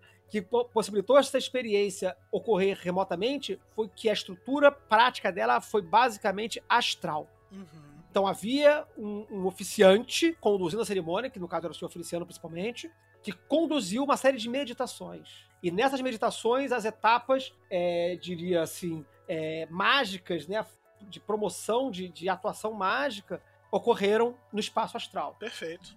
E é o que a Golden Dawn fez né, no, na sua experiência ritual também, que é seguir a fórmula do Chic Cícero no, no Self-Initiation to the Golden Dawn Transition, né, que é, o, que é um livro muito legal, que o Vinícius falou agora há pouco, que também propõe uma experiência astral. Eu, Flávio, tenho é, observações quanto à exclusividade, como algumas pessoas advogam, de uma experiência ritual astral, ou seja, que a pessoa só faça ritual astralmente. Eu acho isso ruim, mas como alternativa, eu acho muito positivo. Então eu acho que o negócio todo deu certo e no final eu tive uma sensação potente de que havíamos tido uma experiência de iniciação efetiva, eficiente, se deu pela estrutura que a gente que, que, a gente não, porque eu só participei, eu não escrevi nada, mas que quem desenhou a cerimônia, que foi o Sr. Feliciano e o, e o Vinícius, puderam promover. Então acho que o, o valor estava ali, né, nessa, no desenho da cerimônia e na formato astral em que ela foi conduzindo cada um dos participantes remotamente. Diz aí, Sr. Feliciano. É, uma das coisas que eu acho que é um, um como o Peu gosta de dizer, um marco de legitimidade, não é necessariamente algo específico que as pessoas expressaram, tipo assim, ah, eu senti essa luz cósmica e não sei o quê, e senti que eu ia renascer. Mas, especialmente, teve uma pessoa que narrou uma experiência da qual ele não consegue colocar em palavras. Tipo assim, foi algo intenso, incrível, que ele acha que tem alguma coisa a ver com o SAG dele, mas que ele não conseguiu exprimir, apenas falar, ah, foi nesse momento aqui que eu senti essa parada. E eu acho que esse é um, é um, é um dos sintomas que a parada deu liga mesmo. Nesse grupo, ele, ele surgiu como uma iniciativa de pegar a galera da arte, a galera da magia, botar essa galera para brincar junta. Tentar fazer algo despertar a partir disso. E é muito interessante porque nesse recorte onde você colocou, né, o senhor Feliciano, eu e você, a gente tem uma, uma experiência pouco maior, por assim dizer, de, de ter uma, uma vida iniciática mais. É, é, é, a gente viveu mais tempo nesse lugar do que as outras pessoas. E aí, quando a outra pessoa tem essa experiência, é muito curioso como, através de uma experiência iniciática online, você vê na fala e no olhar e na expressão do cara que nunca passou por isso antes falar: caraca, não, porque eu senti isso, aquilo foi incrível e tal. E daquela experiência em diante, não só o despertar de uma eventual egrégora, por assim dizer, mas do, do despertar do trabalho do sujeito. De, da pessoa daqui a uma, um mês estar falando sobre, pô, eu preciso fazer isso aqui porque eu preciso trabalhar tal parada, porque, caraca, lá atrás na iniciação eu lembro que teve isso, isso e aquilo. Então, eu acho que a grande, a grande, o olhar dos grupos que estão mirando em quero fazer uma ritualística online tem que serem como eu faço a minha narrativa atingir o outro de forma que isso seja transformador através desse espaço que é um espaço extremamente esquisito, onde você não pode tocar na pessoa, onde você tem que tocar através de palavras, onde você tem que fazer com que a sensação seja desperta através de uma câmera. Então, o, o, dentro do nosso recorte, seja desse grupo, seja da Golden Dawn, é, e pelo que eu vi do que os outros grupos estão fazendo, cada grupo está buscando alcançar essa, essa arte, essa maestria de você tocar no outro com os recursos que a gente tem aqui. Fazer o teatro online. Eu vou passar a palavra para Raquel. Na verdade, não é nem palavra, viu, minha gente? É mais curiosidade mesmo, porque é, dentro desses dessas experiências de rituais e tudo mais, eu fiz pouca coisa. Participei de um, de um, de um ritual, mas dentro desse lugar em que você armava o seu próprio templo, você fazia em casa, você fazia as invocações, você consagrava os alimentos, enfim. É, mas vocês relataram, pelo menos a experiência dos três foi de rituais no astral. Eu queria saber se algum de vocês teve alguma experiência de um ritual desses mediado pela internet, seja, sei lá, um Meet da vida, enfim, que envolvesse câmera e tudo mais, onde alguém estava fazendo uma coisa física, como a transmissão de uma live de show ou algo do tipo, sabe? Eu não sei se as missas que estão para vir vão trazer esse formato, não sei, mas eu fiquei muito curiosa desse lugar, sabe? Teve, teve pentagrama na câmera. Ai, teve gente, ai. Teve É gente Brasil levantando. quer saber, isso é, então, Brasil teve não, teve gente levantando e fazendo RMP. E as pessoas iam acompanhando mentalmente, enquanto uma pessoa fazia fisicamente, né? Mas claro que nada impedia todo mundo de levantar e fazer todo mundo junto a aeróbica do a aeróbica menor do pentagrama. Assim, né? Poderia, poderia, mas aí é da vontade de cada um, né? É, eu acho que isso é fazível, tá? Eu acho que isso é alcançável. Você não pode, assim, é, é, esse pensamento é o pensamento que surgiu, no, que veio no decorrer do ano passado, não só no meio esotérico. É, eu não posso parar o que eu tô fazendo porque tem uma pandemia lá fora. Então, como que eu faço o que eu tô fazendo do jeito que dá hoje? Aí você tem que ter um roteiro, né? Assim, a gente fala muito disso aqui, sobre o do teatro mágico, né? De como como que a magia cerimonial se aproxima do roteiro de palco de teatro. É a mesma coisa, só com câmeras ligadas. E, e se você, junto com os seus irmãos de ordem, quando você tá fazendo a coisa lá no, no templo, você não. Você é desinibido, ué, é, é a mesma desinibição, só que de frente pra câmera com as outras pessoas. É, eu, queria reforçar esse ponto, porque assim, se fosse só um teatro, um, show pela televisão, uma, uma live da, da, da, da, pessoa que tá fazendo as milhões de lives que estão tendo por aí, e a pessoa só sentada assistindo, eu acho que isso não é cerimônia nenhuma. Isso aí é você assistindo um filme na televisão. Tem que ter, ter se, se, o, se, o nosso, se o nosso parâmetro aqui para magia cerimonial é o teatro, é, ele é um teatro interativo. ele é um teatro que, se ele está acontecendo é, remotamente e tem uma pessoa lá numa das câmeras fazendo algo é, cerimonial, tipo assim, ritual menor pentagrama ou alguma, alguma coisa física, né, acontecendo lá, alguma coisa que está acontecendo lá de cá também. Uhum.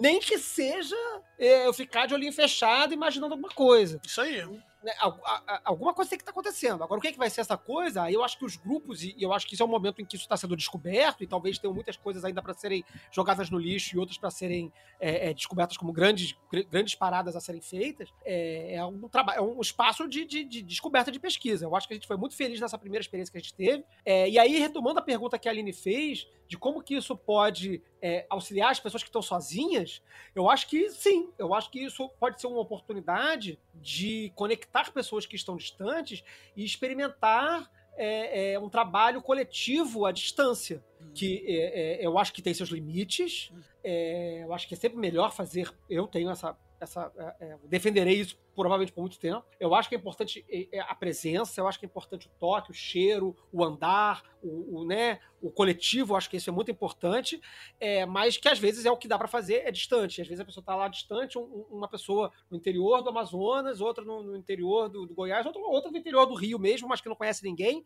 e que vai conhecer, juntar online e vamos fazer uma experiência online. E aí eu acho que de repente é importante que dessas pessoas alguém tenha uma experiência de, de magia cerimonial mais robusta para poder fazer o que o senhor Feliciano e o Vinícius fizeram, de costurar, costurar isso de forma que funciona, funcionasse online. Porque também eu acho que não vai ser qualquer coisa online que vai funcionar, assim como não é qualquer coisa num, num, num salão cerimonial que funciona.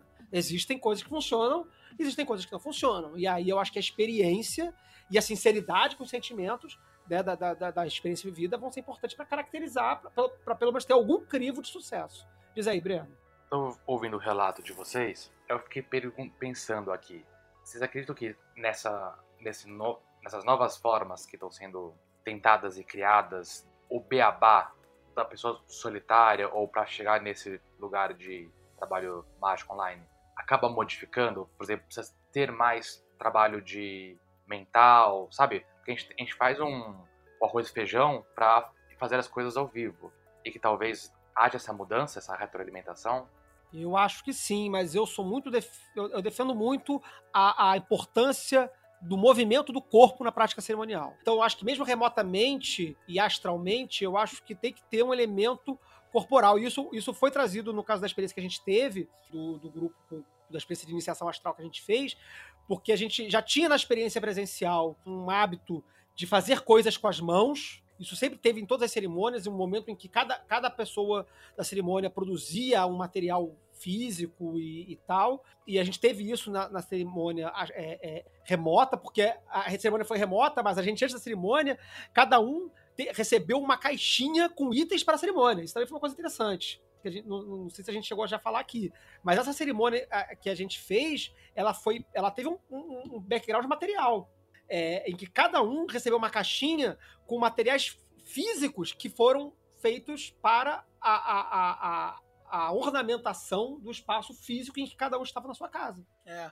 Deixa, eu sei que a Raquelzinha está com a mãozinha levantada ali, mas eu quero fazer um recorte muito rapidinho. Que é o seguinte: imagina que você está assistindo Arte Ataque, mas que a caixinha de tudo que o cara está pedindo para você usar já está ali no seu colinho. Então a gente pegou o material de templo e distribuiu entre as pessoas para que conforme as coisas fossem acontecendo na ritualística, você olhasse pra caixa e falar: Ah, peraí, eu vou precisar usar isso aqui agora, entendeu? Então, eu ia complementar o que Flavinho falou. É, eu também sou defensora do corpo. Não é defensora do corpo, mas eu acho que o corpo, às vezes, a gente não explora ele é, do jeito como a gente devia explorar. A gente fica nessa coisa do, do espírito, espírito, espírito, é, no astral, no astral, no astral. E que o corpo é, é o nosso. É o nosso meio. É como a gente tem para aprender esse mundo, seja o astral, seja aqui o físico. É tanto que o Crowley falava, né, tipo, que, que é mente e corpo. Eu já acho que não é uma coisa que se divide, eu acho que é tudo corpo, tanto essa questão da mente, consciência, até o inconsciente, é tudo corpo. E, e eu acho que realmente pensar no, no, ritual nesse lugar só do astral, é, eu acho que se pode perder, e eu acho que tem coisas que você resolve muito mais fácil no corpo. Que você fica é, tentando resolver é, na sua cabeça e achando que, que aquilo ali tá dando conta, mas que você resolve muito mais rápido se você jogar ele pro corpo. E questões de até de efeito. Só vai ter o efeito da vibração se você vibrar. Por mais que você imagine, você nunca vai entender como é que é. E outras coisas. O corpo pensa. Justamente. O corpo pensa, o corpo reage, o corpo aprende. É, o corpo aprende a sentir medo e reagir. Por exemplo, como a gente estava falando é, no, no tema anterior, o corpo aprende a reagir numa situação de medo. E no medo que, em que você está é, tá tratando com o seu inconsciente. Enfim, um monte de coisa. Eu acho que o assunto corpo, para mim, ele é sem fim. É, mas eu ia também trazer uma outra coisa, que é para o nosso lugar enquanto Kalem. Rapidinho, Raquel, vou só trazer uma coisa que a Cissa falou no chat aqui. A Cissa uhum. é apoiadora aqui do podcast, está acompanhando aqui a gravação, e ela disse aqui pra gente assim, né? Muito importante você falar sobre o papel do corpo. O Skinner fala que os egípcios consideravam a parte corporal a mais oculta do ritual. Segundo ele, era a parte reservada da parada, enquanto o conhecimento em si não era tão velado assim. Olha aí. Olha aí, tá vendo? Olha aí, olha aí. Olha aí. O Skinner, o, aí eu faço a pergunta de volta pra Cissa no chat. É, o Skinner, o psicólogo o Skinner ou o Skinner o que tá produzindo grimórios atuais agora aí? Porque assim você é do rolê da psicologia também. Então, essa pergunta faz sentido. Espera ela responder aqui. Raquelzinha. Senhor Feliciano, anota aí, botar uns polichinelo no ritual. Stephen Skinner. Então, o, Stephen Skinner, que é, o, que é um pesquisador de grimórios e tal. Ó, esse negócio de polichinelo é bom, viu? É, é, como é que chama? É pra estimular, é estimulante. Tem o polichinelo maior do que tá o polichinelo menor. Mas é sério, isso aí funciona, irmão. Dá uma agitada. Enfim, e isso é porque eu acho que a nossa tradição, por mais que a gente beba de coisas orientais e tudo mais, a gente fica numa visão muito grega ocidental e tudo mais, e essa divisão e lá. Mas se você for ver outras culturas, elas vão tocar nesse assunto corpo, tipo, os próprios orientais, ou sei lá, os povos originários, eles não separam. É uma outra coisa, tipo, é, o corpo é um, um, uma coisa só. Mas enfim, como eu estava falando, trazendo para nossa realidade enquanto escola. A gente não é, fez aula, a gente não deu aulas, a gente não porque enfim faz parte da nossa da nossa crença enquanto escola que esse tipo de aprendizado aprendizado mágico não dá para passar virtualmente ele é corpo a corpo né? E aí os, os antigos meus senpais podem falar melhor do que eu sobre isso. Mas a gente começou a ter um monte de ações online. A gente começou a fazer o Bárbalon a gente teve é, o colóquio, que daqui a pouco a gente vai ter o colóquio edição 2021, tudo online. E por mais que não seja é, magia, assim, enquanto prática, é magia enquanto estudo, magia enquanto conteúdo, magia enquanto acesso a. E eu acho que a gente ganhou muito enquanto escola, enquanto comunidade, viver essa pandemia online. Porque se a gente tivesse parado tudo, a gente ia perder muito contato, ia perder muito fôlego, a gente ia perder vontade de fazer um milhão de coisas que a gente fez durante a pandemia e que eu acho que, que foram super importantes pra gente, assim. Os debates que a gente teve, as pessoas com quem a gente conversou, o colóquio, conseguir, é, não só o colóquio, né, mas todas essas atividades, conseguirem trazer gente de Pernambuco, de Manaus, de tantos outros lugares que não conseguiriam ter um acesso tão fácil ao Rio de Janeiro ou a São Paulo. Eu acho que é importante pontuar também, porque a gente fica nesse lugar do ritual ritual e, e também tem essa coisa da comunidade, né? Uhum. É, e eu acho que isso foi massa pra gente. A gente aprendeu muito. A fazer eventos online, a gente quer fazer eventos online mesmo no mundo é, após o apocalipse pandêmico, pós-pandêmico, a gente quer continuar fazendo. E foi maravilhoso. E para essa pessoa que é solitária lá, sei lá, em Alagoas ou em Porto Alegre, essa pessoa se sentiu mais próxima da comunidade e pode ser que ela tenha conhecido outras pessoas da comunidade e aí ela tá fazendo outras coisas, ela tá se juntando a, a esses grupos que estão é, fazendo é, realmente rituais e tem outros tipos de trabalho. Enfim, eu acho que foi muito bom para a comunidade, sabe? Se juntar e, e, e se participar, assim, se frequentar e conhecer outros trabalhos. E eu acho que também foi semente para outras coisas acontecerem, assim. Por exemplo, o vídeo que foi gravado ano passado, você lembra, Flavinho? Que é uhum. ideia até sua, da gente ficar recitando o livro da lei. Eu achei. Aquilo foi tão forte para nossa comunidade, e eu acredito que foi um trabalho mágico, porque ler recitando várias pessoas, e a gente ter um, um produto cultural depois disso, que é essa compilação, eu, eu acredito que tenha sido um trabalho mágico feito a muitas mãos e que tem um resultado que está aí até hoje na internet sinceramente, eu acho que foi um dos trabalhos mais maneiros que a gente fez, assim, enquanto instituição, assim. Ele, ele ecoou em, em comunidades gringas. Ele chegou a ser, mesmo sendo falado em português, teve comunidade telêmica de fora aí que estava compartilhando o conteúdo e que achou tudo muito maneiro. Foi muito legal mesmo. Você vê, eu acho que dá até. Eu não sei se o pessoal tem mais coisa para falar, mas eu acho que dá até para puxar a próxima já, dá, dá, dá. Eu acho que a gente conclui aqui. Eu acho que. que espero que a, a questão da Aline esteja respondida. Eu espero que as pessoas que estão aí é, em, em, isolamento, né, como nós estamos e tal, possam aproveitar uma experiência mágica mesmo na distância.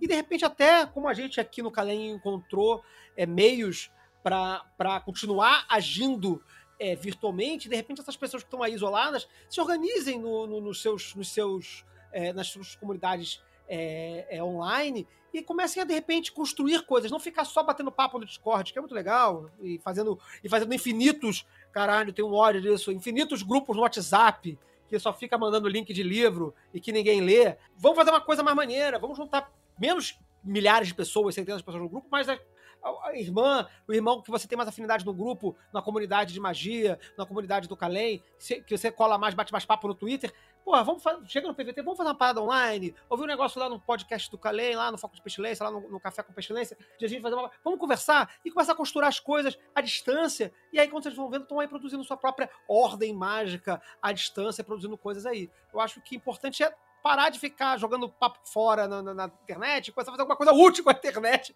que é muito útil, dá pra fazer muita coisa legal. Vinícius, eu fiz um rant aqui. Desculpa, galera. Vinícius, fala aí. Não, pegar carona nisso que você disse, né? Se a gente conseguiu aí com uma é, é, é, muito horrível usar a palavra sucesso, né? Mas como a gente conseguiu concluir um ritual pela internet, um ritual que teve o seu, seu resultado, né? Eu fico pensando também no cara que está sozinho, sozinho, sozinho mesmo, né? O, o, o jovem ou a jovem aí que está é, é, estudando e não está ligado a nenhum grupo, não está ligado a absolutamente nada, mas que escuta, escuta a galera, escuta o podcast, escuta é, os nossos colegas, nossos vizinhos, toda essa galera que está produzindo mídia aí para magia, para o mundo esotérico. Dá para fazer online, gente. Dá para fazer dá para fazer. Procura um grupo que você goste, procura as páginas. As mídias sociais estão aí, todo mundo está sempre aí se, se, exibindo, se mostrando. É o seu momento de que você que está sozinho, isolado, perder a timidez e chegar junto. Chega junto que sempre vai ter alguém tentando inovar igual a gente está tentando inovar, tentando fazer uma coisa nova, usando a ferramenta que a gente tem para manter a chama acesa. É isso que é importante. Então cola junto com as pessoas. Lembrando que magia é experiência, magia é tentativa e erro. Isso. É, fazer a primeira vez não significa que vai dar certo a primeira vez. Isso. De repente pode ser bem merda, ou pode ser só engraçado, mas não ter muito evento, muito efeito. E aí é pra fazer de novo. Não, não, não foi muito legal na primeira, faz de novo. Repete uma coisa, muda outra e vai experimentando. Breno. Frisando, né? A gente acaba muito sempre. Aliás, piada besta. Sucesso é tua prova, dá quantos pontos no bingo telêmico mesmo? Sucesso da prova marca centro da cartela. Não, isso é escravo servirão. Escravo servirão. O... é, a gente, uma coisa que eu reparo muito na nossa comunidade é que a gente fala muito pouco de frustração, né? E de erro, de tentar e não conseguir, e de você fazer todo o, o troço, gastar duas horas fazendo e não dar certo. Mas, às vezes, o, sucesso vem na próxima, porque todo mundo esconde os fracassos. E eu acho importante falar assim, Uhum. cara, tem que testar até dar certo. Porque vai por mim, muitas vezes não dá certo. Tá super esperançoso e não dá, e às vezes você acha que não vai dar nada e dá certo. Então, tá todo mundo testando, né? O novo, o como fazer novo. Então, testa também. Pronto, eu ia dizer assim, que até fica aí essa, essa ideia de, de episódio que é desgraças que vivi, ou sei lá, enfim, só dos insucessos, assim, só falando das desgraças, que pode ser um- uma boa coisa. A gente pode fazer Isso. um. A gente pode fazer, de repente, um, um cubo mágico. Com cada um contando uma historinha, assim, de cinco minutos, assim. Porra, eu fiz, deu uma merda. Acho show. Falando. Especial fim do ano. Especial fim do ano. Especial tragédia. Muito É. bom. A gente fecha o tópico, então, da magia remota em tempos de pandemia. E podemos caminhar para o próximo tópico do nosso colaborador, Pablo Roveroni, queridíssimo Pablo, um dos nossos colaboradores mais antigos, aluno nosso também do Calem, fez curso com a gente. Pablo, beijo no seu coração, querido. Ele, infelizmente, não pôde estar conosco porque ele tinha um compromisso. Ele estava confirmadíssimo, aí ontem ele mandou uma mensagem falando que não ia poder. E, mas ele mandou sua mensagem. Vamos à pergunta de Pablo, o Roveroni. Oi, gente, tudo bem com vocês? É, Espero que esteja todo mundo bem aí. É, Aqui é o Pablo. Eu queria agradecer mais uma vez essa oportunidade de estar trazendo uma outra pergunta aqui pro, pro Foco de Pestilência. E o que eu queria saber é sobre a Santa Temporada Telêmica. É, eu não vejo muitos telemitas falando sobre ela. E a impressão que eu tenho é que muitas pessoas desconhecem ela.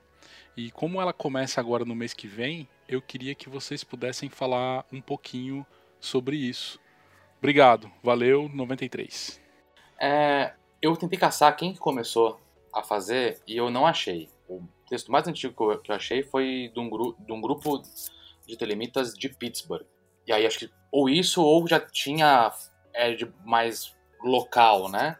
E o que se resume a, a gente- nós temos os três dias da, do livro da lei, né? Que foi escrito os três dias da recepção do livro da lei. E você puxa 22 dias antes, daria como uma contagem cada dia para uma carta do baralho, do tarot de Tote, e um texto sagrado para você ir se entrando no clima de chegar nos três dias da escritura do livro da lei e chegar energizado para esses dias, para essas leituras. Então, e aparentemente é um negócio que tá andando bem, assim, tá cada vez mais eu vejo gente querendo fazer, perguntando como é, o que que é. Então, basicamente é isso.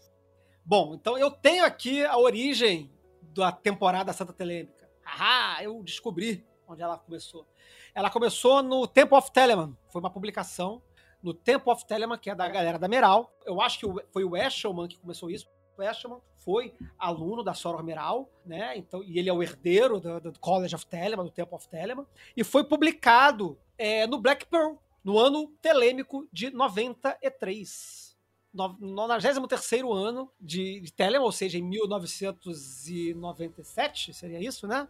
Nós tivemos aí a inauguração do Telemic Holy Season, Telemic High Holy Season, que foi então publicado lá na Black Pearl, que eu tô até com a edição aqui aberta aqui, foi a edição de 97. Foi a edição número ah, 97, talvez a número 1. Acredito que esteja na Black Pearl número 1. E ela tem uma inspiração é, num- numa prática judaica, que é uma prática de devoção com a leitura do Pentateuco. E seria uma prática de Bhakti Yoga telêmica, ou seja, uma prática de devoção telêmica. Então, eu, é, é uma coisa que já de cara eu acho que torce um pouco o nariz de muita gente que gosta de ver Telemann é, como uma prática é, menos devocional, se eu posso dizer assim. O que, que você acha, Raquelzinho? Então, né? Aí a gente vai para esse lugar do filosofia versus religião, que é sempre um. Eu sou uma pessoa que, que, apesar de muito religiosa, quando eu digo religiosa é no sentido da prática. Eu gosto da prática religiosa, curto. Mas, por exemplo, eu levo o Telemann no lugar de filosofia. Para mim, o lugar que me toca é o lugar filosófico. Contudo, eu acho que a gente fica colocando é, esse lugar do divino, da devoção, é, num lugar muito para fora de si, né? E ou sem pensar que isso pode ser só um símbolo, ou pensar que, enfim, é, sair um pouco desse universo cristão. Eu não sei se é porque eu vivi muito isso, aí eu fico sempre pensando é, a Raquel de 1993, Raquel. Mas eu acho que eu vejo é, pessoas como o nosso senhor Feliciano é, que falam sobre sua vida religiosa e fala de um jeito é, muito apaixonado e tudo mais. E eu não sei se, por exemplo, o seu Feliciano, a gente nunca conversou sobre isso, pode ser até um ponto para ele entrar, se o lugar dele é o lugar do, do gnóstico, ou se o lugar dele é de entender essas divindades como deuses, não sei o quê. Onde é que fica isso? Eu gosto de pensar que é, no rolê devocional, mas nesse lugar do conceito, da ideia e do que eu estou tornando divino. Não sei se eu viajei muito, se eu me fiz entender, mas é, eu acho que a pessoa que torce o nariz precisa da experiência.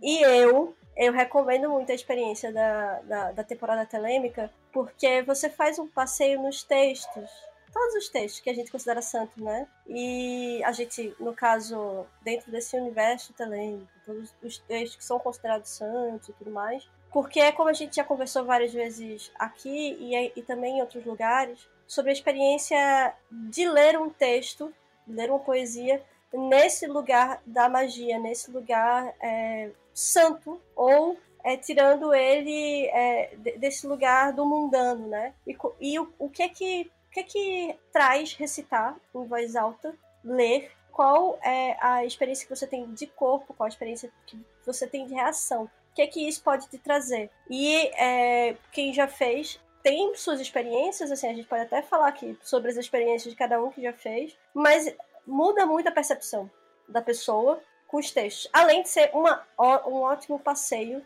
se você não quiser fazer isso como uma coisa do divino, nesse lugar do, do, do de você da adoração, é, nesse lugar do grande passeio na, nessa obra. João Feliciano, você quer falar um pouquinho sobre a sua experiência espiritual, mística, religiosa, telêmica? Eu não, não sei se eu vou responder muito bem ao que a Raquel colocou, porque por um lado, de fato, eu tenho uma relação que eu chamo, eu, eu acho que é muito romântica com, com as divindades telêmicas e a forma com que elas se manifestam na minha vida, inclusive das formas ruins, assim, não, não só de benesses, mas de momentos dolorosos também, que eu enxergo que fazem parte. Mas, especificamente, a temporada telêmica não, não, não me tocou. Eu já fiz algumas vezes as leituras, mas eu sinto que não é um. Eu não consegui me relacionar, porque eu acho que essa é uma relação talvez muito recortada e muito específica. E para mim, a, a, a vivência espiritual ela é mais no campo do surpreendente, do inusitado. Então, às vezes que eu li e meditei, eu não consegui extrair coisas significativas para além de ter mais familiaridade com aqueles textos. E é diferente das vivências que eu tenho, que, que, que eu poderia, tipo assim, ah, tal coisa foi incrível. E tal coisa foi incrível porque, mesmo sem colocar nenhum nome de telêmico, uma situação aconteceu X, que foi exatamente a expressão das coisas que estão no livro da lei. Mas você tem feito aí uma série de, de, de, leituras no seu Instagram aí, que eu tô vendo uns, uns, uns negócios aí com você lendo Sim, livro a audiência tá vendo. É. É, eu tô vendo você lendo o livro santo todo dia aí no, no story do Instagram, você Feliciano. Como é que fica isso aí? É, é aí que tá. Recitando. Eu acho que é, uma, é, uma, é muito mais uma declamação, até porque eu tô tentando decorar, então eu tô, tô recitando do que eu sei de cor. E aí eu acho que isso é muito mais uma, uma dedicação que vem desse lugar inusitado que eu posso errar, posso não lembrar, pode acontecer mil coisas, do que necessariamente do processo de eu ter contato na leitura e na meditação daquele texto. Não é um, não é um momento que eu leio e paro para refletir e falo assim, é, isso aqui tem tudo a ver. Eu acho que é mais um momento que as coisas me pegam pelas costas, assim. Saquei, saquei. Eu tive uma experiência muito maneira com o, a Semana Santa Telêmica, a, o Holy Season Telêmico, ano retrasado, foi 2019, é, em que. Porque assim, acho que o Breno vai poder explorar isso mais daqui a um pouquinho, mais para frente, mas só para falar. Vocês são, são 22 dias. Por que, que são 22 dias até o dia é, é, da escritura do livro da lei. Porque cada dia é dedicado a um arcano maior do tarô. Então você vai começando lá do, do universo e vai indo até o louco, vai de baixo para cima na árvore da vida, né? você vai chegando para Malkuth, né? Você tá no, no limbo, você alcança Malkuth e aí vai. Exatamente. Ele vai, você vai começando lá de baixo, né? Porque relembrando aqui para quem não conhece, né, para quem é ouvinte novo, para quem não está familiarizado, né, a árvore da vida tem 22 caminhos, cada caminho é uma carta é associado a uma carta do tarô e você você tá do, do mais denso, que é embaixo, até o mais até o mais é, elevado, vamos dizer assim, que é lá em cima, né? Que é o topo da árvore da vida. E então as cartas elas são organizadas lá de cima. O, o louco vai começando lá em cima e elas vão descendo até a última carta aqui embaixo. Então, no, no, no na temporada telêmica, nesses 22 dias, as cartas a gente, vai, a gente vai subindo. A gente começa do universo aqui embaixo, em Malkuth, e vai subindo. A Eon, o Sol, a Lua, o Imperador, e até chegar no louco lá em cima. E para cada dia você tem é, um Liber ou um capítulo de um Liber, por exemplo, Liber 7, Liber 65, que são, são extensos, você tem um, um, capítulo daquele Liber para cada um desses dias e é associado a uma carta do tarô. O que, que eu fiz ano retrasado? Eu fazia a leitura do livro, do texto, com a carta ali na minha frente, e depois eu fiz um scrying de cada um desses arcanos em cada dia. Então, eu fazia a leitura do, do texto, olhava para a carta e fazia o scrying, ou enfim, viagem astral naquela imagem, né? entrava naquela imagem astralmente, e eu tive experiências astrais incríveis que eu um dia pretendo publicar. Assim, que foram viagens muito legais e um dia eu pretendo transformar num, numa coisa online, assim, tipo um liberzinho, entre aspas, né? Um textinho para compartilhar com as pessoas dessas visões, porque foi muito legal. Então, para mim, foi muito valioso. Muito valioso. Foi uma coisa que eu inventei na, na época, né? Porque eu falei, bom, já vou ler o Liber, já vou ter o, a cartinha ali comigo, eu já curto fazer scrying em material impresso, em pintura, já fiz experiência de scrying em pinturas, em desenho, em cartas de tarô, e uma série de outras coisas. Vou fazer, vou fazer scrying com a leitura de cada um dos livros durante a temporada selêmica. Nossa, foi muito maneiro. Foi muito maneiro. Uma coisa que, eu acho interessante de estar tá pegando pique a temporada Olha essa barba aí, olha essa barba aí. É, e não é algo inusitado, né? Uh, por exemplo, você tem o. Pra mim, o que me pegou, que para mim lembrava muito a época do Ramadã, né? Você também tem, por exemplo, o Sefirah Omer também, que faz uma prática continuada uhum, dessa. Uhum. Então tem um espaço. O pessoal do, do Mayhem faz isso, né? Isso. O pessoal do projeto Mayhem. Todo ano acompanha tem até app para celular, para fazer você virar Raomer. Tem gente que segue isso. É tipo você virar Raomer, só que telêmico. É. Sim, e acho legal que cada um vai tirando as suas próprias práticas, né? Por isso que é uma coisa que ela, ela tá aberta o suficiente para cada um justamente colocar as suas a sua forma de fazer, né? Eu entro mais uma questão de reza, por exemplo, assim, até chegar nos três dias, bem jeito ramadã de ser. E é super diferente da sua, porém as duas são legais. Estou super pensando em fazer uhum. da sua versão, sabe? Por exemplo. Eu acho que é interessante a diversidade de opções para fazer durante essa temporada de 22 dias. É, porque a prática ela é muito básica, né? Você tem cada dia um texto para ler. Agora, o que você vai fazer com a leitura desse texto? Vai fazer scry, vai fazer viagem astral, vai fazer meditação, vai cantar o texto. Aí é contigo. Raquelzinha, então, eu ia entrar é, justo nisso, né? E eu acho maravilhoso que o senhor Feliciano tenha dito discordo, para mim foi uma bela de uma bosta. E para mim não foi uma experiência. Eu acho maravilhoso. É isso aqui, é o foco pestilência correto. A gente tava com, é, convergindo muito. Eu gosto assim, não, é uma bosta. Não funcionou para mim. amo, amei, senhor Feliciano. Um beijo no seu coração, via astral. É, mas assim, quando eu fiz, e aí eu fiz é, com o Breno, o Breno fez assim, ó, oh, vai rolar isso aqui, eu já tinha olhado que, que tinha, que acontecia, não sei o que, e eu fui fazer com o Breno, porque o Breno fez uma estruturinha, e a gente fez, fez uma estruturinha junto e foi indo. Pra mim foi massa, porque, como todos sabem, eu sou a, a, a mais jovem, não de idade, mas no caminho mágico aqui, eu acho, daqui, dos, dos irmãos que estão aqui hoje reunidos. Então, coisas que para vocês são tão óbvias, para mim é, ainda é um lugar assim tipo, do, do, novo, sabe? A criança que sempre se, se espanta com o novo. E a minha relação com a árvore da vida, ela não, assim, antes da, desse, dessa temporada, ela era bem ruim. Eu ficava, ah, tá bom. Eu até, tipo, tinha um rolê com as letras hebraicas, sabia escrever e tudo mais, tinha uma noção, mas não era. É, eu, eu não era tão próxima do conceito e tinha, às vezes, até dificuldade de, de absorver. Não da estrutura em si, isso aí meio que já tinha noção, mas assim, de absorver no corpo. E na minha temporada telêmica, eu usei a Árvore da Vida como mapa. E eu fui andando nesses 22 dias, enfim, nesse caminho percorrendo como se fosse um tabuleiro, né? A gente até conversou isso em, em outro lugar, em outro momento, sobre. Uhum. Mas para mim foi maravilhoso, porque é como se tivesse entrado no meu corpo a árvore da vida que eu, se eu não tivesse feito e brincado com essa estrutura é, de uma forma tão prática, porque é isso, é a questão da prática. Você vai é, brincando, tanto com a árvore da. O que eu achei interessante foi isso, de, dessa, dessa, dessa abordagem. É, eu brinquei tanto com a árvore da vida, como com as cartas do tarô de Tote, quanto com os textos. E nisso fazendo essas correlações que a gente sempre gosta de fazer, né? Tipo, ah, tal caminho liga tal carta que representa XXX, que vai para tal Séfira, enfim, Sephiroth, enfim. E que eu acho que para o estudante é um bom exercício, enquanto músculo, enquanto treino, enquanto, enfim, porque vai te dando um exemplo prático de como você pode usar. E também eu acho que tem o lance da, da, da catarse do, do texto eu, é, eu já tinha lido muita coisa antes de fazer a temporada. Beleza, você vai ler, não sei o quê.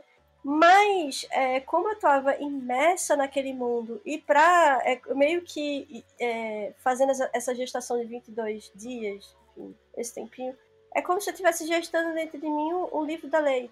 Pelo uhum. menos eu tive essa, essa. Quando eu digo gestando dentro de mim, não que eu tenha criado, mas que eu, como se fosse a minha digestão uhum. e para a criação de algo para mim.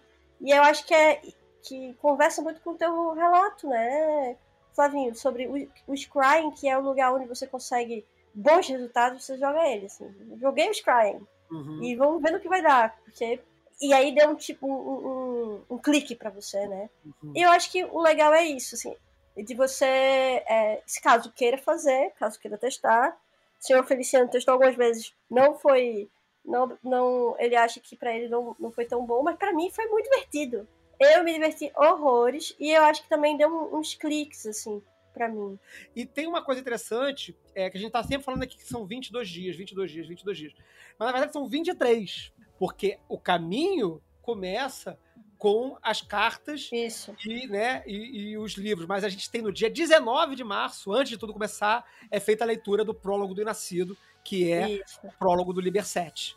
Então começa com o prólogo do Inascido no, no dia 19, e aí vai capítulo 2 do Liber 7, depois vai taranã, Eon, vai, vai descendo, descendo, descendo, taranã, até chegar no louco lá em cima com o terceiro capítulo do livro da lei. Os três últimos dias é o capítulo 1, 2 e 3 do livro da lei, porque já são dia 8, 9 e 10 de abril, que são os dias em que foram escritos os capítulos 1, 2 e 3 do livro da lei. Aí vai ser sacerdotisa, o mago e o tolo.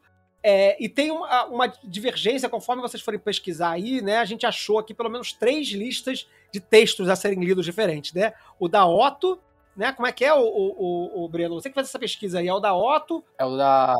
É do Elshman, da TO e do Shoemaker. Isso aí.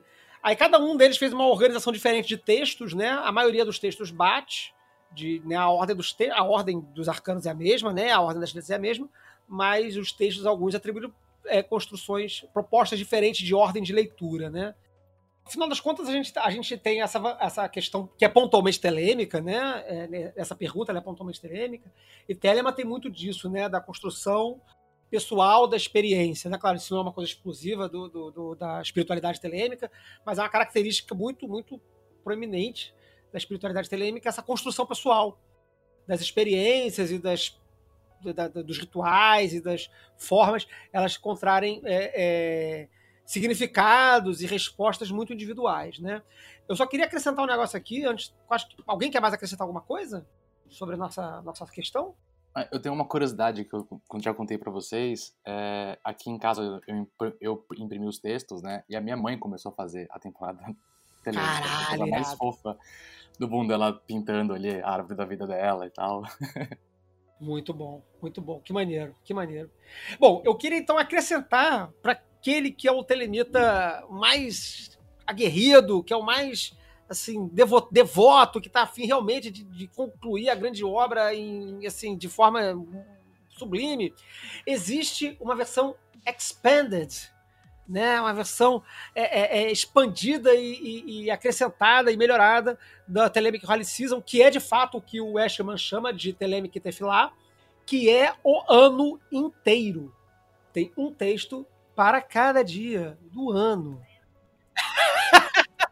E aí ele divide o plano, mais ou menos, na, na seguinte forma, né? Os, os, dias sagrados, né? Que é o dia de 20 de março a 10 de abril. E depois ele começa uma leitura para os elementos. Então é uma leitura dedicada ao Liber 65, que vai do, do dia 11 de abril ao dia 10 de setembro.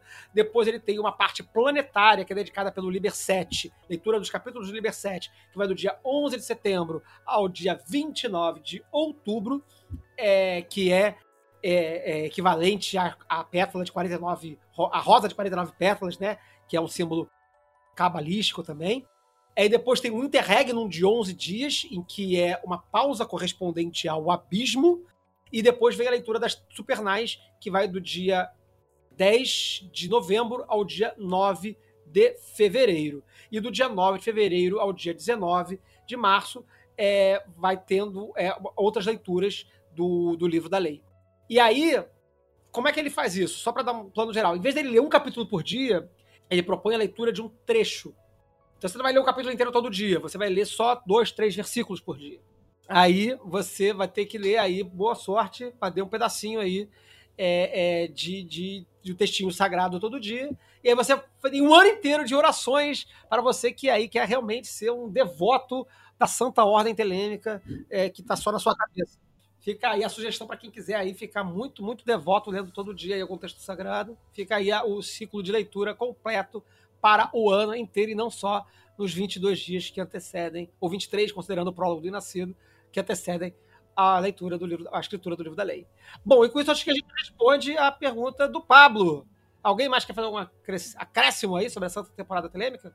Eu acho que aqui, esse interregno de 11 dias aqui, que ele faz do dia 30 de outubro ao dia 9 de novembro, ele não tinha o que fazer, e aí ele falou, cara, vou ter que manter um silêncio aqui, e aí ele botou aqui um, um, um período sem leitura para ficar de... Ou não, né? Quer dizer, dentro do contexto geral da coisa toda, né, você vai ter 11 dias de silêncio, você pode fazer uma prática de silêncio nesses dias também, dá para pirar é, uma prática também que não vai ter leitura e tudo mais e tal. Enfim, eu acho que, que é isso. Temos, temos o nosso, nosso, nosso café pestilento servido aí para, o, para começar os trabalhos do nosso ano aí de 2021. É, queria então chamar aqui o nosso colaborador para suas palavras finais e mais uma vez agradecer a sua colaboração, que é muito importante para a gente continuar trabalhando aqui, e agradecer também a sua pergunta, que foi ótima, a gente curtiu para caramba debater o assunto aqui. Muito obrigado. Opa, eu que agradeço estar aqui presente e poder feder um pouco, um pouco de pestilência para a galera que possa também contribuir com outras experiências aí. Muito obrigado, cara. Muito obrigado mesmo. Senhor Feliciano, suas palavras finais? 93.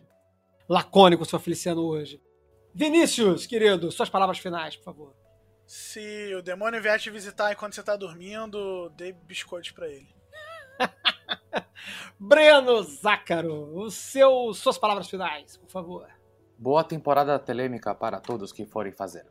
Dia, começa aí, fiquem espertos, dia 19 de março, hein, galera? Começa o negócio aí. Raquelzinha Ferraz. Gente, então eu acho que é isso aí que a gente conversou o programa inteiro. É fazer, fazer, fazer, dê o seu melhor, mas o importante é fazer. É, eu ainda continuo falando que segurança no trabalho é super importante e que você precisa se sentir seguro para fazer as coisas. Então, não se meter cavalo do cão também não. É, respeite seu corpo, respeite suas intuições, mas faça, tá bom? Um beijo, criança do abismo. E é isso, gente. Queria muito agradecer mais uma vez a presença de todos. Como falei no início do programa, eu acho que, de certa forma, os assuntos aqui, eles abordam um pouco do que a gente pode fazer em casa, conosco, sozinhos, é, enquanto estamos aqui isolados, né? Quer dizer, a gente falou um pouquinho sobre viagem astral, que é uma coisa que só depende da gente ficar encostadinho com a cabeça num canto, como aproveitar os terrores, né? A paralisia do sono para de repente potencializar, a, a, aproveitar isso para fazer viagem astral, sonho lúcido. Também falamos aí sobre a questão de como trabalhar em ordens, ou trabalhar em grupo separadamente, como pessoas que estão trabalhando sozinhos podem se reunir em grupo para trabalhar em grupo à distância cada um na sua casa. E terminamos aí com a temporada Santa Telêmica, que também é uma prática devocional exclusiva, silenciosa e ou, ou enfim, de voz alta, né, mas particular de cada um. Cada um pode fazer em casa também. E em tempos de pandemia, seja talvez seja uma boa parada aí para quem curte esse rolê telêmico. obrigado a todos, mais uma vez obrigado a todos os colaboradores e também obrigado a todos os ouvintes que estão com a gente aqui neste mais um ano de Foco de Pestilência. Beijo em todos, um abraço e 93.